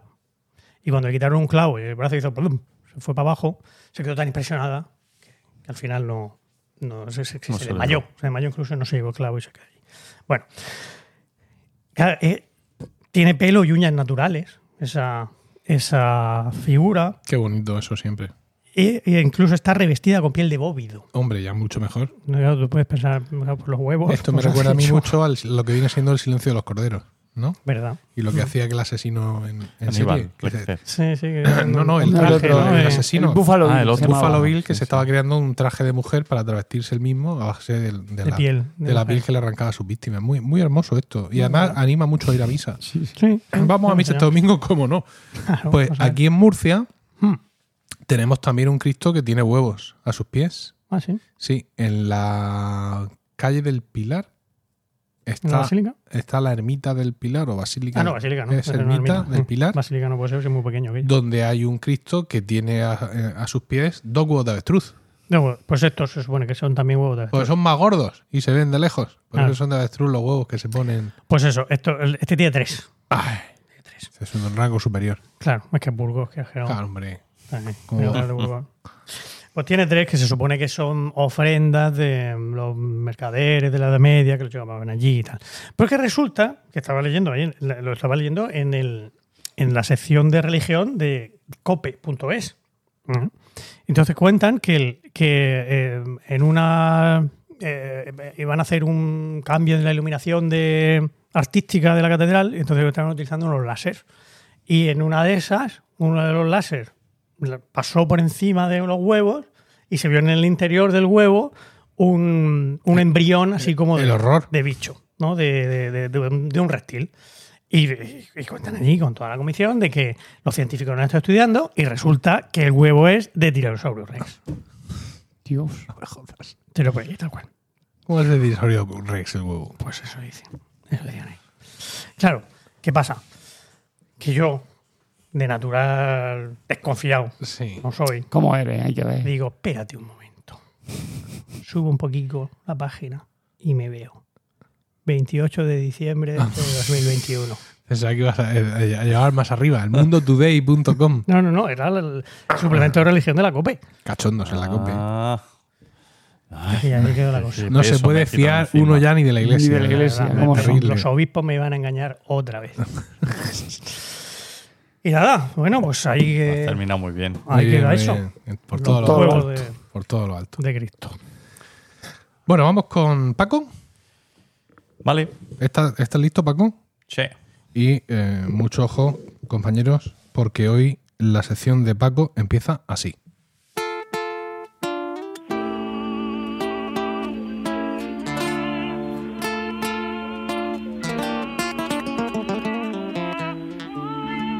Esta ambición desmedida por las mujeres, la pasta y los pocos me está quitando la vida poquito a poco, a poquito a poco. Me pregunta la prensa, Puchito, ¿cuál es la maña? Sin cantar ni afinar. Pa' que me escuche toda España. Ey, es un veneno que llevo dentro, en la sangre metido. Voy bajando, Paco, que nos cruje Que la calle. hacer que me mate Vale, vale. sin Venga. que me haya siquiera. Bueno, hablemos por fin, hablemos por fin del señor Tangana. Que, Tangana otra que, vez. Como prometimos hace ya años prácticamente, ¿no? Em, 0,3 años. vamos a hacer aquí un, una... En fin, no sé. Yo voy a decir lo mío y si alguien quiere replicar, pues que replique. Estoy yo aquí listo. Esto es una sección conjunta. Ah, qué bonito. Sí, sí, sí. Ah. Y luego va a haber un debate abierto, ¿eh? O sea que ¿Sí? no os vais a escapar de rositas. Venga. Madre mía. Bueno, algunos detalles eh, sobre la persona o el personaje que es difícil de diferenciar, ¿no? Este Tangana, eh, bueno, eh, eh, es una especie, o se ha creído, se te ha dicho que era un, un- un niño bien, ¿no? Él nace en Madrid en el año 90, una familia de clase media, se llama Antón, ese es su nombre, eh, y vive en barrios humildes de, de la capital, eh, una infancia que no, en la que no tuvo grandes lujos. ¿no? Eh, tuvo una educación en un colegio, en un colegio religioso, bueno, concertado, el colegio San Viator, él lo cuenta en su canción 10 años. Eh, dice así, mi educación en el San Viator de curas y concertados. Soy un pijo de mierda, Tron. Es uno de los versos de esa canción que es autobiográfica. ¿Qué edad tiene este señor? Este Pues señor nació en el tiene 90, 32. Porque yo nací en el 70. Tengo 50. Es que, no, que- conozco a un, un amigo mío, eh, fue profesor en ese, en ese colegio. Pues este, en torno música, al claro. 2000, entre, bueno, entre el 2000 y el 2010 estaría por allí. Pues, Este, el payo este. pues es, es- es Diego, Diego Blázquez, el tenor. Ah, Fue dice, profesor ahí, creo que era en San, San Pregúntale, Viator, lo llamaba pregúntale. él. Y pro- profesor de música, además. ¿Has Sí, dicho? claro. Joder, pues seguro Claro. que tiene información buenísima. Voy a hablar con él. Como curiosidad, el colegio tiene un coro.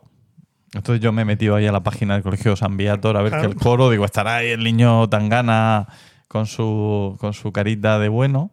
Eh, el coro se fundó además en 1990, y, pero solo está formado por padres de alumnos. Oh. Cuyo propósito gran es idea. cuyo propósito es fomentar la afición a la música entre los alumnos. A base de, de apuntarse ellos. O sea, ya te da, una a idea a de, te da una idea de la. Siempre en mi equipo esos padres. Así Desde este a- a le falta un loa, pero ya. Yo diría, yo diría que, que muchos de estos padres fueron antiguos alumnos en los años 40 o 50, porque ahí no hay nadie que tenga menos de 75 años en esa foto. Esto Bueno, me, me recuerda una vez que, que nos convocaron a antiguos alumnos de mi guardería. Con la intención, con la intención de que eh, algunos de nosotros eh, encabezáramos un proyecto de crear una asociación de antiguos alumnos de la guardería. Y cuando estando allí sentado yo con cara de pez, yo ya tenía una edad, yo no sé si tendría 15, 16 años o algo así. O sea, pregunto, ¿y, esto por qué? no, me dicen, ay, es que es una lástima, ¿no? Que después de, de los años que se pasan aquí, que los padres perdamos el contacto. Ajá. Era para los padres, Y claro. le dije yo, ¿creen ustedes una asociación de padres. de padres de antiguos alumnos de la guardería? Pues sí, será Oh, por pues sí, pues es asociación. verdad, es verdad. Bueno, en el 2006 empieza como rapero con el apelativo de Crema y se apunta a un grupo de artistas urbanos, que es el, el- el- el- el ámbito en el que él se define normalmente es el de la canción, la música urbana. El grupo se llama. Contrariamente a la música rural, también muy. Eh, no, me pises, no, no me pises que llevo chanclas son agropop, que es lo contrario a Zetangana. pues No, este me es pisa que no chancla de Urban, Hacen agropop, Urban Latin, según ellos. Lo llama, lo llama Apple Music. Del- Muy bien. Venga. Colectivo, ah, en, dentro del colectivo Agoratsein, que significa hablar en la plaza, hablar en público en griego. Eh, ahí- ese nombre es el que va a tener hasta 2011, en el que lo cambia por C. Tangana. Eh, bueno, La C de, de crema, sigue siendo, ¿no? Ah, la C viene de, de crema, es abreviatura de crema. En algún momento de su vida, antes de entrar a la facultad, a la que ha ido, por cierto, ¿Qué facultad? luego lo explico. Ah. Eh, eh, trabajó también, en, trabajó, trabajó como la gente normal, trabajó en un Pants and Company, fue teleoperador, lo cual le dio, le dio un, una fuerte, Un fuerte entusiasmo por evitar seguir trabajando de esa manera. Le, le dio la motivación que necesitaba para salir de ese mundo. Eh, según la revista Jazz, en 2015, cuando Tangana se recluye en el. Ya, ya después de. Ya una vez que había triunfado. eh, en 2015 se toma un año de, de retirarse del mundo, sin internet, sin contacto con el mundo exterior, se deja a su novia y se, se da a la instro- introspección.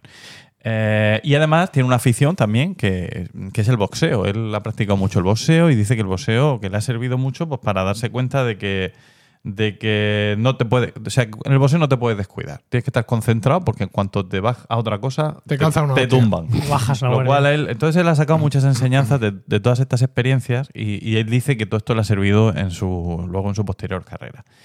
Sus, sus nombres, hablamos de los nombres. El nombre real es Antón Álvarez Alfaro. Eh, aunque su apelativo, por el que se le conoce todavía mucho, es Pucho o Puchito, eh, de, eh, digamos en entorno familiar. De ahí pasa a Crema y luego a C. punto, la C de Crema, Tangana.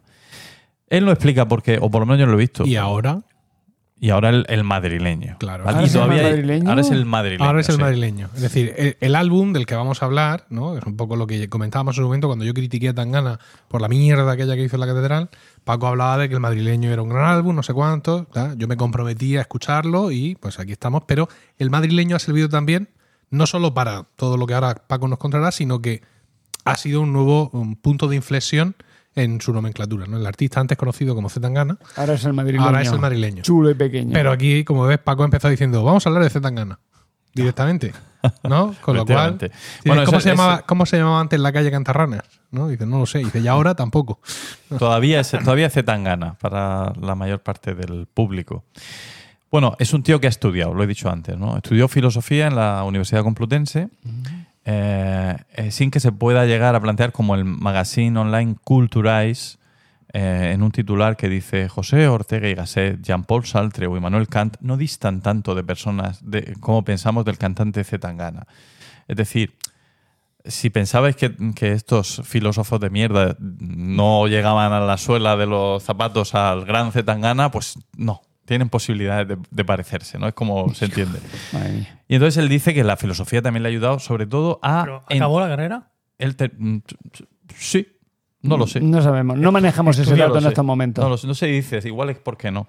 Eh, dice que el, el haber estudiado filosofía le ha ayudado mucho, sobre todo para plantearse su personaje artístico. Esto es muy interesante. O sea, él, él valora, él, eh, él tiene muy claro que él tiene que crear un personaje y tiene muy claro que la filosofía le ha ayudado a entender cuál era el momento para que la música urbana le permitiera a él pe- despegar. Es decir, que él ha estado eh, vigilante con el mercado, con las tendencias, buscando su momento. Y es lo que ha hecho, lo que hace siempre. O sea que es un factor que, hay que tener en cuenta cuando hablamos de él. Eh, y lo último, bueno, las polémicas, las polémicas como forma de vida, ¿no? La, más famosa quizá, bueno, aparte de la del Deán, ¿no? Que luego él, eh, Zetangana, dijo que le daba pena lo que había pasado con el Deán y que la iglesia había perdido una oportunidad de decir algo bonito, moderno y tolerante.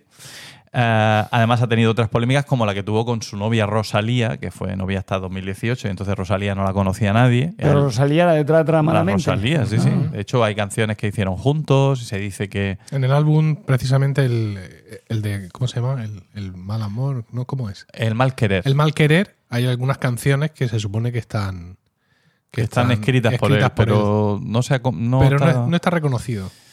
Bueno, pues eh, claro, eh, se especula sobre si algunas de las canciones del madrileño, Tengo están, mucho que decir. están inspiradas, está- en- inspiradas en, en esa relación, porque se supone que Rosalía lo habría dejado a él y Estáis más, muy dolido. más sorprendidos ahora mismo.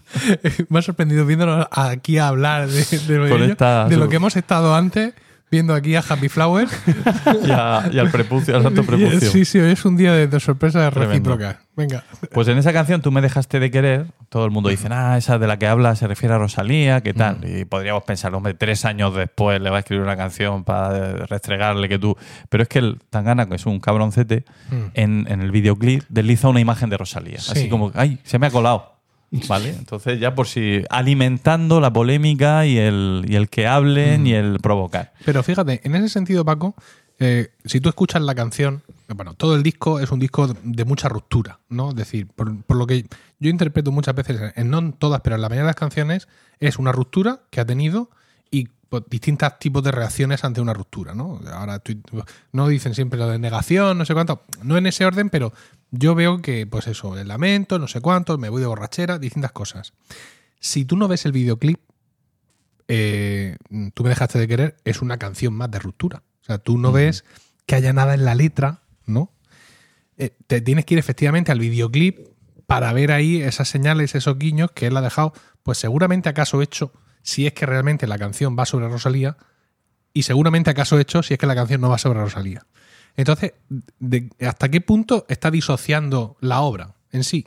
O sea, si hay referencias, yo las tendría que, que percibir en su forma original, que es la música.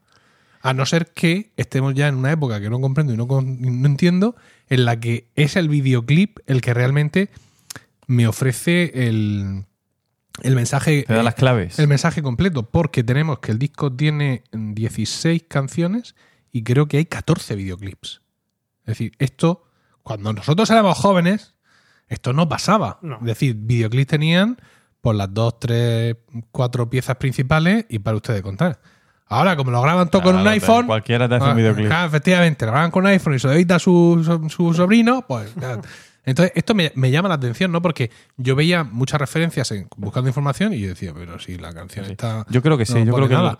que él eh, usa los videoclips para dar claves y, y- o para o para crear confusión. Una Mm. de dos. Es decir, que. Y el, y el ejemplo de, de ateo es. Sí. en fin. Es paradigmático. Bueno, mm, una cosa, una cosa, mm, curiosidad. Ahora la relación de la relación de Tangana es Rocío Aguirre, que está a una sílaba. Cuidado, a una sílaba. cuidado que me hincha palo aquí con Tangana, ¿eh? Emilcar, no Sí. descartes que lo haya hecho para provocar. Seguro que sí. Bueno. Eh, y ya mm, paso a hablar del, un poco del álbum, del álbum El, El Madrileño, que es un álbum, un disco eh, completamente pandémico, aunque algunas de las canciones habían aparecido ya en 2018. Eh, hay una, de hecho, que, es que, que él interpretó, la, la canción es, me parece que es Veneno. Eh, en, en- en Operación Triunfo, en, en 2018, salió allí el hombre a cantar esa canción como artista invitado, claro. Ah, bueno.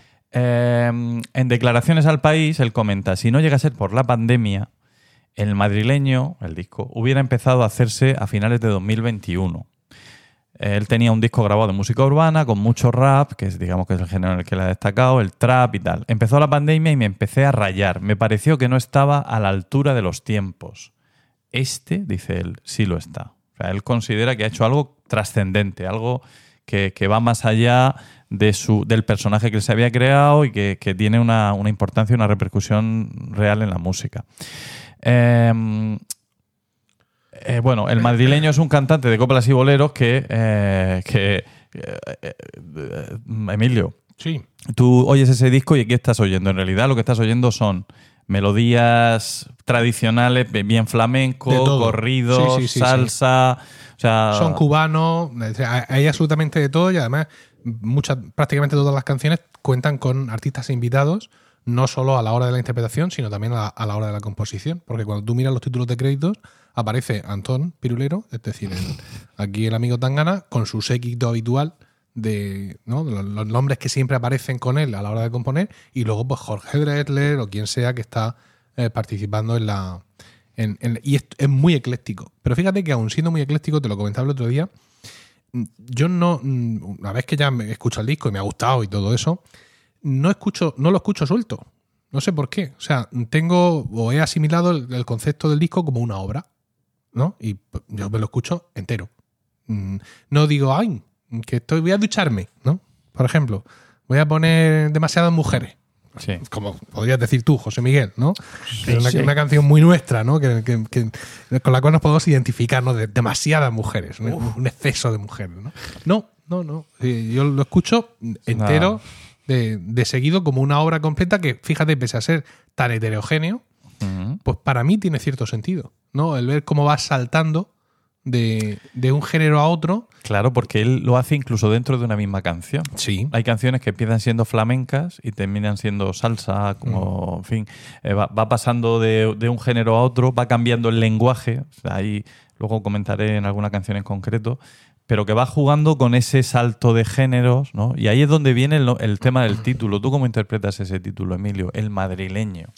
Pues no, la verdad es que no, no lo tengo muy claro. Yo pienso que ha sido una forma, o pensaba en su momento, sobre todo también con, con la imagen que he elegido para la portada del disco. La imagen, vamos a explicarlo, es Por favor. La imagen es, eh, es un retrato casi taurino, eh, que, muy clásico, y que él vuelto con una mirada en una pose taurina, no va vestido de torero, pero casi, ¿no? Da Sí, esa- el estilo, el estilo de la pintura, ¿no? Es un, como el que veri- ve- veríamos en los, en los carteles de Los los, toros. carteles de las corridas. ¿vale? Entonces, pues, yo pienso que era, que era una forma de, de- llamarse a sí mismo, ¿no? Como finalmente ha sido como representarse, como, mm, digamos, dejar un, puesto un sello autóctono sobre su propia persona. Es decir, para que tengamos muy claro que es un disco personal. Que es, un, que es una obra que le define a él en esta nueva etapa y que supone, pues, lo que suponga con respecto a su pasado, pero que está muy centrado en él. De hecho, he leído por ahí que en la presentación dice que era la primera vez que hacía un disco. O sea, que era la primera vez que él se enfrentaba. Claro, porque es que la música de ahora no es la que era antes. Eh, Es la primera vez que él se enfrentaba al proceso creativo de hacer un disco. Sí, ah, un disco com- completo, com- quieres completo, decir, no completo. sacar canciones. No, no, es que fíjate, para que, para, mm, digamos, para aquellos que están un poco más chapados a la antigua, como yo, eh, una declaración reciente de, de Shakira. Mm, A raíz de la. Piqué es un cabrón. No, aparte, a, a raíz de la, de la canción esta que ha sacado de Te felicito que bien actúas, eh, di- comenta que va a estar durante estos meses sacando muchas canciones y que en diciembre o así seguramente ya saldrá el disco. O sea, no se conciben por parte de muchísimos artistas ahora mismo los discos como una obra, ¿no? Como Mm. nosotros podemos Claro. concebir o, o tener claro con, con nuestros referentes en el, en el rock y en el pop de hace años, sino que el disco es un suceso que puede ocurrir o no ocurrir. De hecho, la canción esta de la Catedral de Toledo no está en ningún lado. Es un single que se saca Mm. por ahí y por ahí se queda, se baila en la discoteca si es que se baila y si no, chimpum. Pero esto sí es un disco. Y claro, para él, como artista mm, de estos tiempos, que donde esto no se estila, pues ha, sido un poco un flipar. Y yo creo que eso, que para mí el título es, mm, digamos que gira todo en torno a él, como supuestamente giran la- los textos de las canciones, que son teóricamente muy autobiográficos. Pero ya te está diciendo algo esa imagen, que es una ruptura radical con el pasado, con lo que ha hecho antes. O sea, de repente cambia todo. Ya no son esas Mira, fotos con cara de... sí, le estoy enseñando la portada. con cara de no dormir en blanco y negro José. y mal No, vestido, no, sino que es un aire completamente ¿Qué pasa aquí? Ahora. Mira.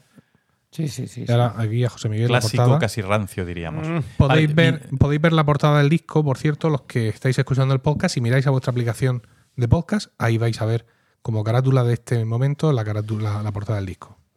Pues yo tengo otra interpretación. Yo A creo que lo que, que lo que quiere decir eh, es que eh, el- al final el madrileño es de todas partes y es de ninguna, lo que siempre se ha dicho. ¿no? El- y, el, y el disco es eso, es una mezcla de muchas cosas que ninguna es exactamente un estilo concreto, pero coge de aquí y de allá. ¿no? Eh, bueno, si mm, te parece, Emilio, pasamos a hablar de algunas canciones en Sí, sí, concreto. sí, claro. Yo, si te- ay, no las voy a nombrar todas porque no tenemos tiempo, pero empe- empezamos con Tú me dejaste de querer, que, que fue el primer bombazo de este disco, el primer éxito. Es una colaboración con el niño de Elche, Ah. José Miguel Morales. No, ¿Sabes quién está haciendo una colaboración con el niño de Elche? ¿Quién? Olaya Alemán. Ah, sí, Sí, eh, está muy contenta. pues que le pregunte. Oye, el niño de Elche y la húngara. Exacto. Sí, eh, la, la húngara, por ejemplo, es una es, eh, sevillana, pero se ha especializado en hacer versiones electrónicas de temas clásicos como Achilipú. Bien. ¿Vale? Entonces, a, él- bien, bien, bien. a lo que le gusta es que haga, lo, que haga digamos, cosas clásicas de flamenco de toda la vida, pero que les dé un toque moderno. El caso del Niño Delche está considerado el más eh, heterodoxo de los creadores flamencos que hay ahora mismo. Hace de todo lo que le echen, o sea, no se encasilla, ¿no? Siempre ese, ese perfil...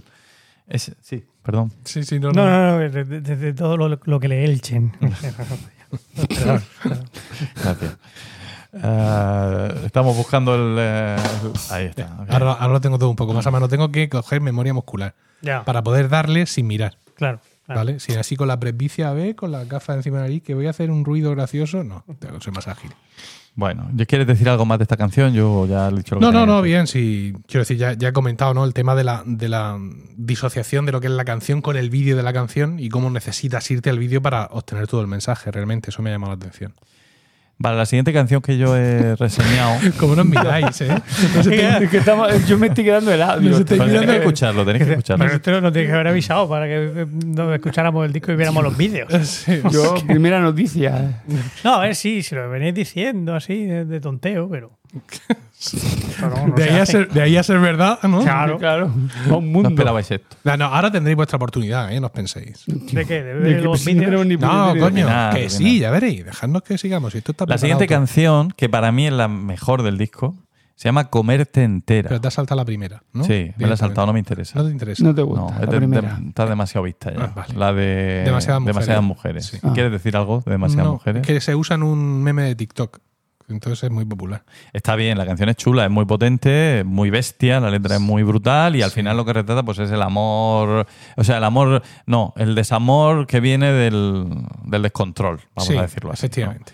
Comerte entera, que es de la que yo quería hablar, es, un- es una bossa nova que está grabada nada más y nada menos que con Toquiño, Madre creador de, lo has dicho antes, Acuarela brasileira. Acuarela brasileira, sí. ¿eh? Eh, y es una gran combinación, como muchas de sus canciones, de, de tradición y modernidad.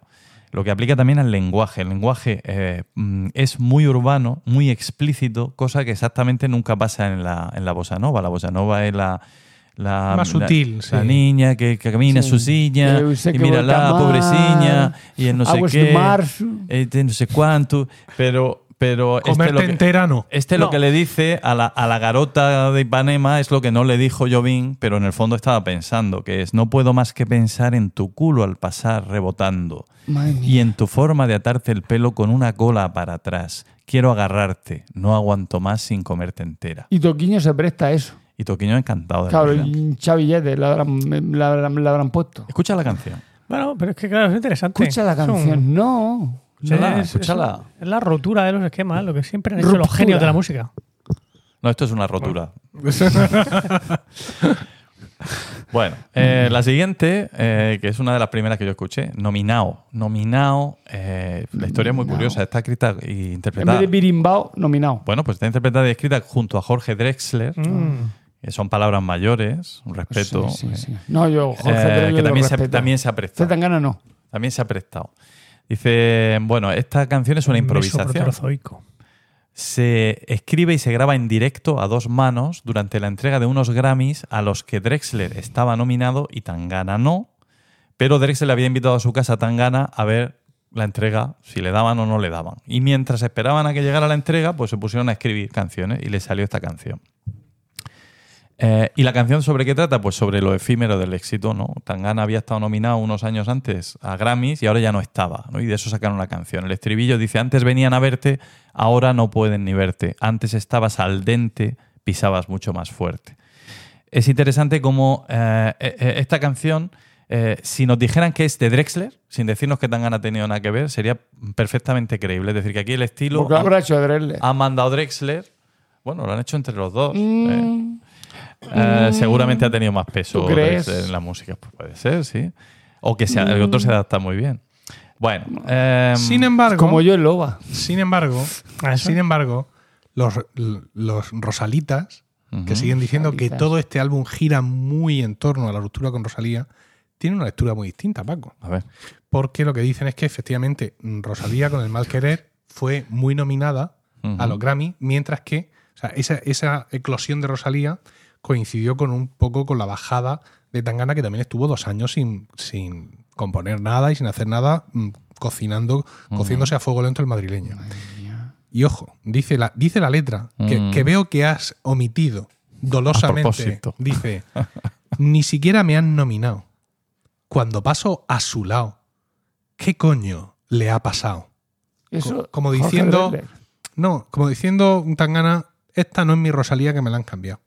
¿No? Es como, Sí, como ese me- tipo. Me va evitando, sí. ya no hay VIP ni mesa reservada. Ya no, ya no, ya no. La gente piensa en ti como algo que pasó. En ti mismo, que ya no estás En ella, nominado. en ella. Ah, bueno, pero eso Bueno, es- eh, como algo que pasó. hay que de tener casi tanta fe como con el santo prepucio Pues para no, ver no. eso. Cuando paso a su lado, ¿qué coño te ha pasado? ¿Eh? a, No su sé lado, yo. a su lado de los que están nominados. Bueno, sí, sí, sí, sí, bueno. sí. Lo cierto es que Pero no lo había hecho Jorge Drexler. ¿Eh? No, a medias. Ya media. Lo cierto es que eh, Drexler, aunque esto no, aunque Drexler no sea música popular en un sentido estricto, eh, eh, en casa de Tangana se escuchaba muchísimo a Drexler. En el año 2009 sale el disco, 2009 no, 1999 sale el disco Frontera, cuando él tenía nueve años, y es que es un disco que en su casa se escuchó muchísimo, él se lo aprendió de memoria. Entonces, para, hasta cierto punto, para él forma parte de su infancia. ¿no? Entonces, ¿Qué escuchabais vosotros cuando ibais en el coche con vuestros padres? Os digo lo que escuchaba yo. Mocedades, el dúo dinámico, Bien. José Luis Perales, Te falta Juan Pardo. me falta Juan Pardo. Ahí. Entonces, esa música, por más que pueda parecernos ahora rancia, antigua, carca o lo que sea, a mí, para mí siempre va a ser entrañable. ¿no? Y yo haría encantado una colaboración con José Luis Perales y desde aquí yo me ofrezco, si es que él lo estima oportuno. Hombre, le Y hacemos yo también. Le hacemos Si un como coro. lo hace Zetangana, Le hacemos un apunto. cuatro que flipa, flipa Perales. Para cerrar el círculo, ambos artistas juntos recibieron por esta canción el Grammy a la mejor canción alternativa en 2021. Eh, ahí, buen dato, lo ¿eh? esperaba. Buen ¿eh? dato. Sí, sí, sí. sí. Bueno, ¿seguimos? Sí. No. Cambia. Es una canción. ¿eh? No, un imperativo. Eh, bueno, Te, salta, te saltas un veneno. No, ¿Qué- qué- pero luego voy, luego voy. Ah, es con la que hemos empezado. Sí, me la he dejado un poco para el final Ah, por vale, ello. vale, vale, vale, Pero ya vale. que te he visto que te has armado, que llevas ahí buena munición. Pues ¿qué os queda en eso? Pero, sí, pero, pero si lo estás defendiendo además, ¿Qué? que estás defendiendo a Zetangana, no, es- no es una tesis y antítesis. No, Sí, pero él no, se no, alinea no. con los rosalistas. Yo soy un rosalista ahora el- mismo, ¿eh? claro. Ah, claro. Saoco, papi, Saoco, ¿no? No, bueno, no tanto, pero, no tanto, pero sí. Tengo, tengo munición de primera ¿Sí? para reventarte, pero me voy a guardar hasta el último momento. Bueno, Me Cambia. esperando. Cambia es un corrido mexicano, ¿vale? L- Como todos sabemos, las letras del corrido mexicano eh, normalmente tienen como tema principal la ambición, ¿no? El llegar de no ser nadie a triunfar, ya ¿Es un sea en el narcocorrido mundo o del- un corrido más, más o menos. Tienen mucha relación, esto lo dice Tangana, con la- el rap de la costa oeste de Estados Unidos. La letra de la canción dice: Crecí pensando que solo el billete me daría mi respeto, que un hombre que no tiene para gastar no es un hombre, solo un muñeco, que siempre te van a sobrar amigos y ni se diga mujeres cuando abundan los diamantes. ¿no? Está muy claro la idea. Eh, esta es una idea que, que- aparece continuamente en el disco. Es decir, yo, eh, yo he buscado el éxito, yo quería triunfar y ahora, ahora que ya por fin lo tengo, ¿ahora queréis que cambie? ¿Eh? Ahora me pedís que sea, que sea muy social y que, y que me vuelva considerado con los demás. ¿no? Entonces, una. Como dejarme un poco disfrutar, ¿no? Que, que me, ha costado mucho llegar hasta aquí.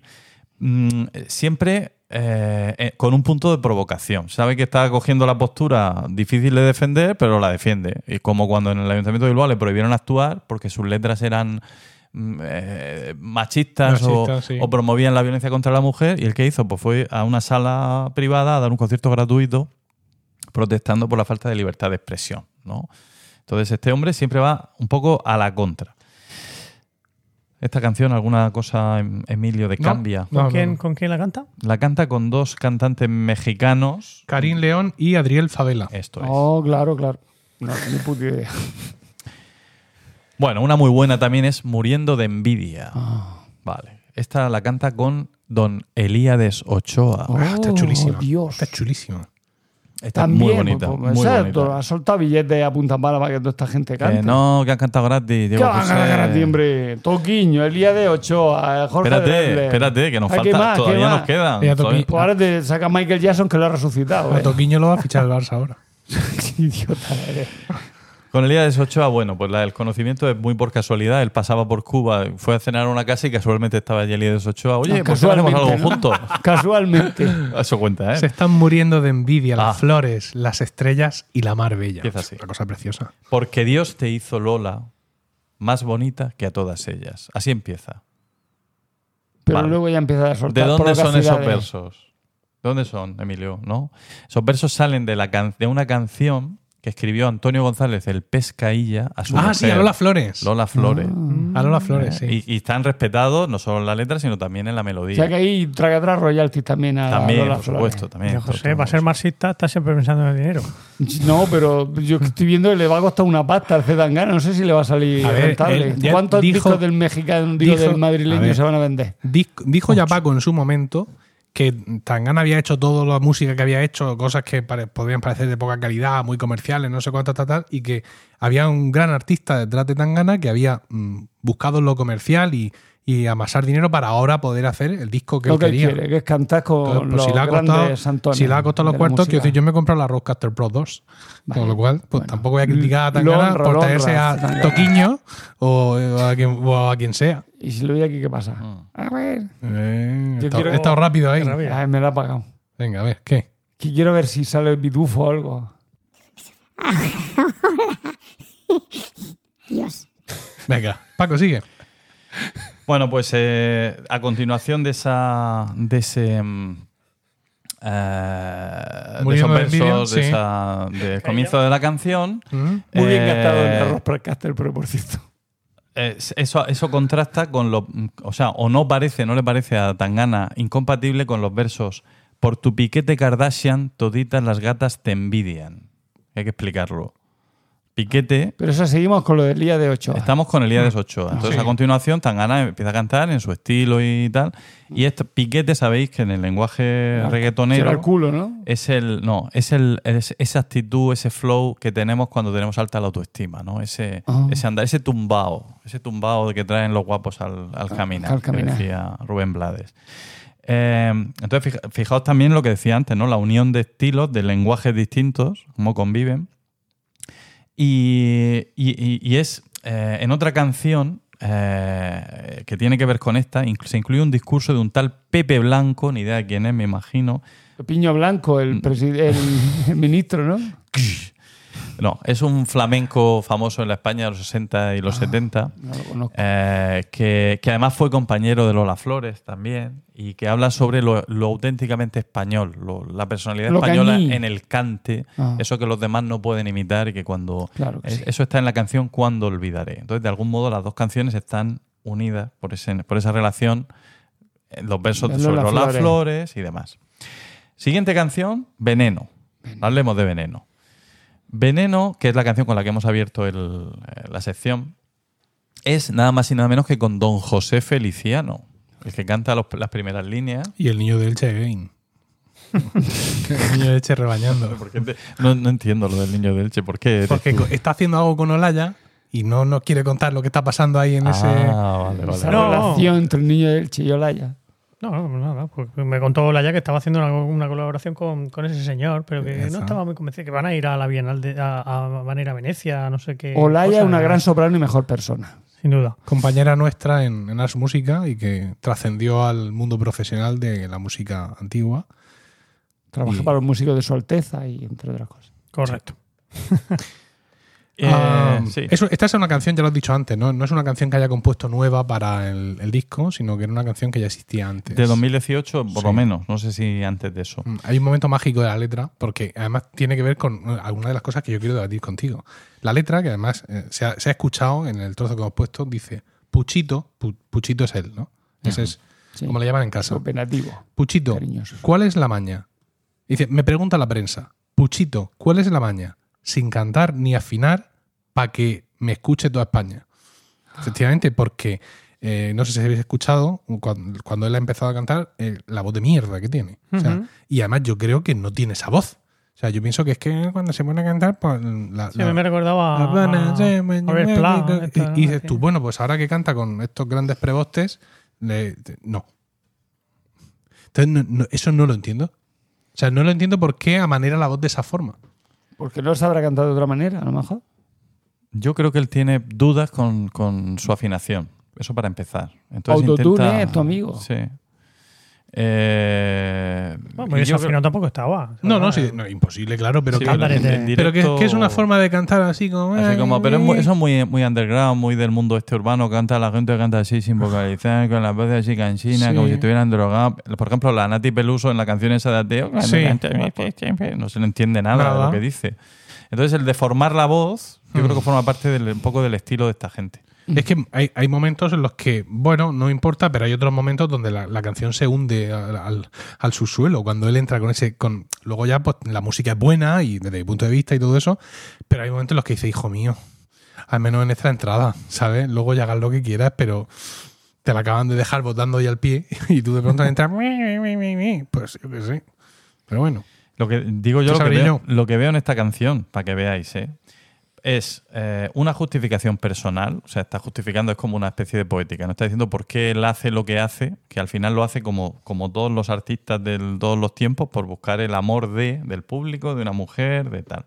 Una declaración de principio y al mismo tiempo eh, eh, hay una apelación al público, es decir, me voy, a, me voy a matar, vais a conseguir que me mate haciendo esto, porque esto yo, llevo dentro un veneno, un veneno que me hace que, que lo haga todo por ti, en fin, esa es la idea. Entonces, interpela al público y le dice, si me pasa algo, la culpa es vuestra, ¿no? O sea que... Mía no. no. Por mí como si se Tú queda en su casa ahí remando Bueno. en el retiro. Yo diría en este caso que el público, mis cojones 33, porque lo que él realmente está aquí es diciéndole a Rosalía que todo lo que él ha hecho de, de escalar y de hacerse en rapero y de cantar y ser polémico y triunfar y todo esto lo ha hecho por ella. Pues dice, yo he nacido bohemio, pero tu amor me ha cambiado. Y ahora quiero triunfar y ganar y salir en la tele y en la radio. Lo hice por ti. Lo hice por ti. Lo hice por ti. Niégalo. Paco Pérez Cartagena. Sí, lo voy a negar. ¡Ah! Vamos a ver, yo creo que, eh, que él quiere, por supuesto, que eso se interprete así. Y yo creo que Rosalía también está muy contenta, porque no se la ha oído quejarse. No ha dicho, este pesado que me deje ya tranquila, si lo nuestro ya terminó hace mucho tiempo. De hecho, último disco de Rosalía, como todos sabéis, se llama Motomami. Motomami. Tiene una canción que se llama Chicken Teriyaki. Y tiene eh, un- en esa misma canción o en otra que se llama Hentai, dice quiero ser, quiero ser tu puta, una expresión así muy cariñosa, vamos a decir. Sí. Eh, eh, ¿Quién no- bueno, pues resulta a que hay una canción de quién no ha Tangana dicho de su esposa alguna Hay vez? una canción de digo yo. 2015 Sí. que se llama Nadena, Sí. en la que están juntas la expresión tú eres mi puta y el pollo teriyaki. Y esto Sí. es un guiño, Total. Emilio. Un guiño que ella le hace para decir sigue por ese camino que lo estamos haciendo muy bien. Vamos a petar aquí los dos, tú tírame de la lengua, yo te tiro a ti. Se, eh, se lo están pasando pipa. ¿Y qué opina de esto Raúl Alejandro, el novio de Rosalía? Pues genial, porque él se lleva parte de los Raúl royalties. R- Sí, es que es R-A-U-W. No, no sé, no, no- carezco de fonemas suficientes para poder pronunciar eso. Mientras le unte de billetes, Sí. le da todo igual. Dios. Eh, A- bueno, aprieta el acelerador que tenemos Ya que está. dejar. Yo, por mi parte, ya está. Vale, vale, Saca ese debate. vale. No, no. Ah, sí, el tema está. A- a mí- a mi primer, yo sabía que existía Zetangana en su momento porque le había, ateo. le había escuchado, sí, declaraciones muy chungas sobre Rosalía. En su momento, con- de un despecho muy machista, muy feo. ¿No? Me venía a decir un poco que, bueno, que Rosalía que ahora estaba de moda, pero que. eh. O sea, declaraciones muy antipáticas, en ese sentido, de que lo primero que te surge es, pero ¿quién es este gilipollas? ¿no? Mm. Una cosa así como tal. Luego hubo una especie de movimiento dentro del mundo del rap urbano y de todo esto, decir, oye, vamos a dejarnos la movida esta de estar nosotros cantando con tías en bikini detrás moviendo el culo porque no queda muy fino, ¿no? Vamos a intentar, vamos a ver si somos un poquito menos machistas, a ver si nos sale. Y él respondió a todo este movimiento haciéndose pues, la enésima sesión de fotos en un yate rodeado de tías en bikini. Y la gente decía, no, él lo hace por provocar, por, ¿no? por, dar, por dar ese contrapunto, por dar ese... Y yo pensaba, no, este es un gilipollas. Entonces lo que, le, lo que le pasa es que es un poquito gilipollas que diría Florentino. ¿Vale? Eh, luego eh, me hace lo de la catedral. Y ahí ya, citando de nuevo a Florentino, este, es- este es un poquito subnormal. ¿No? Es lo que, es lo que yo pienso. Y entonces, ya cuando me contrapongo a Paco, y bueno, pues toda, se montó una pequeña polémica, recordaréis con aquella intervención mía, porque yo le tiraba mucho a Zetangana y mucho al Deán, y la Todo el gente, mundo me apoyó a mí. la gente defendía a Zetangana y defendía al Deán. Pero bueno, en fin, Dios proveerá. Entonces, claro, Luego, mm, yo mismo me comprometo en mi newsletter en un momento dado a que iba a escucharme el disco del madrileño, iba a coger el guante que Paco me arrojó y a traer una sección que me ha parecido más interesante hacer entre los dos porque él tiene un conocimiento más omnímodo de la obra de Puchito. Pero yo ahora quiero incorporaros a vosotros, queridos amigos, que nos habéis escuchado estupefactos, porque vosotros habéis asistido a debates entre todos nosotros Sí, ¿no? sobre la insoportable levedad del motete de Joscan. Pero no estabais preparados para que nosotros debatiéramos aquí arduamente sobre la obra De análisis sobre la obra de Antón. sesudo de la Sí, de efectivamente. Entonces, el tema está en que a mí el disco me ha gustado, Bien. me, me gusta mucho. No, me habéis dado ganas de verlo. Sí, sí, sí. Yo me, me lo pongo más allá del deber, por así decirlo, más allá de. Bueno, esta mañana mientras trabajaba me lo está escuchando y tal, y porque hoy para tenerlo fresco, pero me lo pongo con mucha, con mucha frecuencia. Lo cual me lleva a pensar que eh, yo tenía un rechazo previo a la música de Zetangana por la figura del artista. Y eso me hace plantearos, querido Diego José y querido José Miguel, un debate mm, tan antiguo como el prepucio de Jesucristo. Mm. Y es hasta qué punto debemos disociar la obra del artista Hombre. y en qué punto llega el, el momento en el que esto no se puede disociar. Eh, hablando evidentemente de artistas eh, polémicos, delincuentes, psicópatas, Incluso. ¿no? Mm, violadores de niños en cualquier eh, Época. época, ¿vale? Y, y no sé hasta qué punto la proximidad del artista a nosotros mismos, es decir, a la, a la persona que pueda ejercer ese prejuicio, la proximidad temporal hace que el prejuicio se acentúe y que seamos más incapaces de disociar a la persona de la obra. ¿Por qué? Porque es mi igual. Es decir, eh, Michael Jackson, que ha resultado ser un abusador de niños y un, ser terrible, no está lejos de mí en el tiempo. Eh, y si yo tengo mis consideraciones morales, si yo, si yo tengo mm, mm, toda mi, estructura de, valores, él, que es mi igual en el tiempo, también la debe tener. Mm. Y lo mismo Zetangana. Si yo no entro a la cadena de Toledo haciendo el gilipollas, sino cantando en Vendemus Inmelius de Morales, pues no, tú no lo cantes en Vendemus Inmelius, pero no vas a ser gilipollas. ¿no? Porque entiendo que aquellos que son mis contemporáneos tienen que compartir una serie de valores conmigo. Sin embargo, todos nosotros hemos hecho muchos chistes de Nicolás de Gomber, Ujú. fastuoso compositor franco-flamenco del Renacimiento, que vio interrumpida su carrera musical por una condena a galeras por andar toqueteando a los seises. Eso es. Que entonces las leyes eran más lasas porque lo dejaron volver. Sé si son los niños que cantaban. Sí, catedral. efectivamente, son los, los niños del coro de la catedral. Y esto siempre nosotros hemos hecho por las bromas, no sé Supongo cuánto. que lo dejaron volver porque era maestro de la villa. sí, efectivamente. Probablemente. Porque era quien era, ¿no? Entonces, claro, mm, me da por pensar que la clave es esa, ¿no? La clave para realmente ser capaces de disociar la obra del artista es la, distancia, tiempo. sí, Ya, pero- la distancia temporal con la persona que tiene que hacer esa, esa disociación. Creo que no hay más. Pero en este caso es que Zetangana no es que son delincuentes, es que hace declaraciones eh, altisonantes y de- declaraciones provocando para vender, no por... mm, o, sea, te puede- o sea, una cosa es que tú seas un pederasta Mm. en tu, en tu tiempo libre, pero, pero otra cosa Como es... hobby. Eso, eso se puede entender. Como hobby. No, no se puede entender y va a la cárcel. Pero otra cosa es que a ti te gusta un tío porque es un gilipollas. Que Ah, yo creo que la. O sea, eh, aquí no se puede disociar. O sea, mientras que en Michael Jackson se puede disociar la pederastia de, del- de, del- de su obra, en este caso no se puede disociar porque ese tío lo único que hace es cantar gilipolleces para provocarte y estar dentro de su, de- dentro de su obra. Pero ¿y por qué Michael Jackson conseguía que tantos padres llevaran a los niños allí a jugar con él y todo este tipo de historias? Porque era Michael Jackson. O sea, no era, como tú has Y nadie dicho, creía que Michael Jackson pudiera. claro, siendo, siendo músico tan insigne, podía ser, como decía, no sé si- no, te, lo, niños. te lo decía a ti, Enrique González Emitiel, nuestro maestro, cuando metió a Jaime en el coro y Jaime inicialmente no cantaba bien, ni afinaba bien, y le decía a Paco, tú me lo contaste tú, no te acordarás, pero yo me acuerdo, le- te decía a ti, Enrique, Paco, ¿cómo puede cantar mal un chico tan inteligente? O sea, no, no le entraba en la cabeza, ¿no? Pero que esto era algo parecido. Es decir, mm, Michael Jackson tiene acceso a todo Me esto. preguntaba a mí. Sí, ¿Se sí, acordará sí. Jaime? ¿Eh? No lo sé. Michael Jackson tenía acceso a todo esto Hola, precisamente por ser quien era, por, por ser un artista. No es que él luego se pusiera un bigote y una gafas y fuera a tocarle el culo a los críos en los billares. Ya, pero en su obra no. Quiero decir, es para disociar. O sea, Zetangana gana billetes por hacerse el chungo. Eh, No, a ver. Michael Jackson gana billetes por thriller, no por hacerse el chungo de, mira, me voy a fifar aquí a cuatro zagalicos. No. Que con eso no te ganas billetes. Sí, pero uno- efectivamente. una Pero un- condena en una condena en eh, correcto. Uno se Pero- hace el chungo y otro es chungo. Vale. Entonces, quiero decir. Ahí, ahí. A ver, mm, entonces, para la sociedad, Zetangana es un señor muy válido, pero para No, la no, música, no. Zetangana no es tan válido porque su ardile, sea, su, su- sus tretas, perdón, su ardile o sus tretas son utilizar la chunguería para ganar dinero y hacerse el chungo. No me golpees el micrófono. Yo creo que, que- que hay algo más que, que chuquería en ese disco. Hay Bueno, pues claro, más. Pero es que tú estás hablando de las borre. declaraciones que hace, estás hablando del artista, una vez más.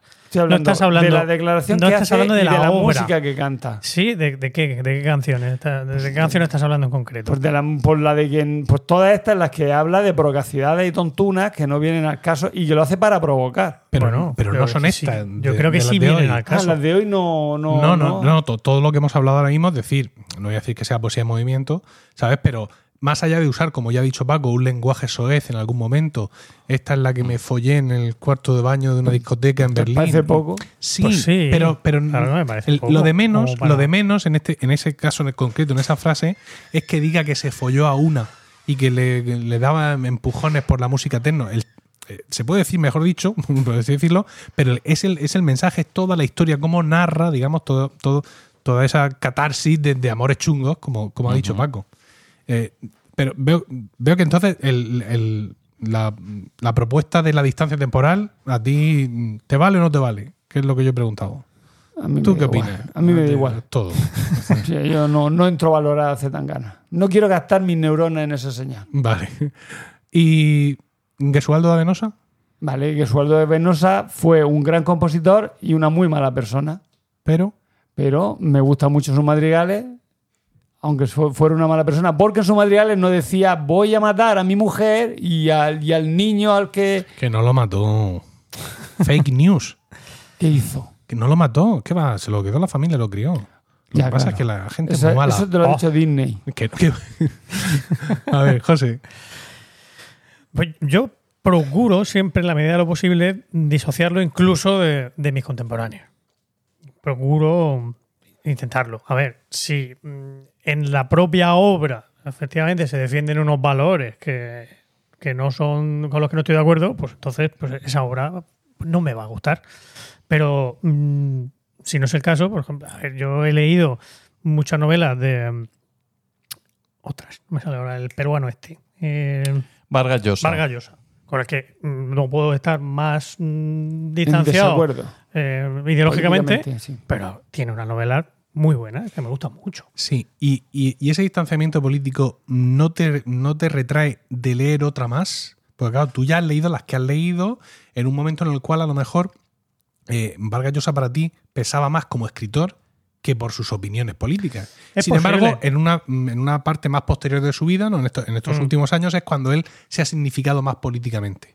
Es posible. Si es ahora posible. él- claro, eso ahora saca una novela nueva y tú dices, "Ah, Ah, sí, no, ahora". compra tu- no, es, es posible, es posible, pero por eso digo que lo intento. Que lo intento porque me doy cuenta de que no la quiero leer solo por lo que ha escrito en el país, no por lo que, no lo- por lo que probablemente eh, haya puesto en la novela. Entonces, intento disociarlo, pero es difícil, difícil. Y pero efectivamente el tiempo lo cura todo, está claro. Pero eso es lo que decimos siempre. el Gomber lo hemos puesto de ejemplo, pero cualquier compositor del siglo XV, del, de- de- o sea, del XVI, de- de- de- del XIX para atrás, pues probablemente los derechos humanos no serían una, Una de sus preocupaciones, sí, efectivamente. Paco, el ¿cierras? machismo. Sí, yo no sé si es porque no tengo una ideología ah, tan definida Ni de izquierda ni como, de de, derecha. como de izquierdas o simplemente no tengo una ideología definida. Pero no me, me he podido leer El viaje al fin de la noche de Celine, que es un gran libro y es el libro escrito por un casi nazi y cuenta cosas bastante nazis. Eh, y he podido leer otros libros que leídos, tomados al pie de la letra, eh, son, son libros que podrían repeler, pero es que los libros. eh, Lolita, Nabokov, Mm. quiero decir, Lolita Nabokov es un gran, una gran novela con una prosa espectacular, incluso traducida. Y sin embargo, pues habla de la pederastia. tú has hablado otra que el protagonista es un pederasta. Entonces, quiero decir, si, si yo me voy a parar en, en eso, en el mensaje, en el contenido literal de la obra y no voy a trascender un poco, es decir, si yo me voy a parar en el lenguaje que usa Tangana a veces, que puede ser desagradable para reflejar una situación que muchas veces es desagradable también, a mí eso no me, a mí personalmente eso no para mí no- eso no es un problema. Tampoco lo sería que fuera una obra maravillosa y él en su vida personal hubiera sido un, un cafre o un tampoco lo sería no lo es. Si Woody Allen que parece que no pero bueno si Woody Allen ha sido muy malo yo voy a seguir viendo sus películas eh, porque porque las películas me, me dan mucho y, y no estoy y estoy perfectamente capacitado para disociar ambas cosas Ha tratado este tema muchísimas veces Woody Sí. Allen en sus películas. efectivamente Bueno, si os parece, para terminar, eh, algo que también me dijo en su momento a mí el profesor González Emitiel. No, no- entiendo que no es una cita original suya porque veréis que es un valor que está ahí y una opinión. Pero ah, fue él el que me la aportó a mí y desde entonces la tesoro me dijo, Emilio, el, el arte no es moral ni moral. El arte es simplemente arte. Y con esto hemos llegado al final de este eh, sexagésimo capítulo que esperamos hayáis encontrado gratificante y divertido. Gracias por el tiempo que habéis dedicado a escucharnos. Esperamos vuestros comentarios en Twitter, arroba romanoslocos y en Discord, nuestro canal de Discord a través de milcar.fm barra Discord. Mientras llega nuestro siguiente capítulo, seguramente en septiembre, recibid todos un saludo y recordad que ante cualquier adversidad de la vida lo mejor es tomarse un segundo para respirar profundamente y decir... ¡Están locos estos romanos!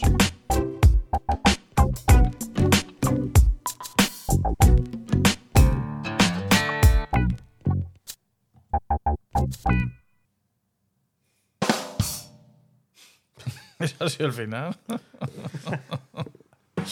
muy bien, muy bien.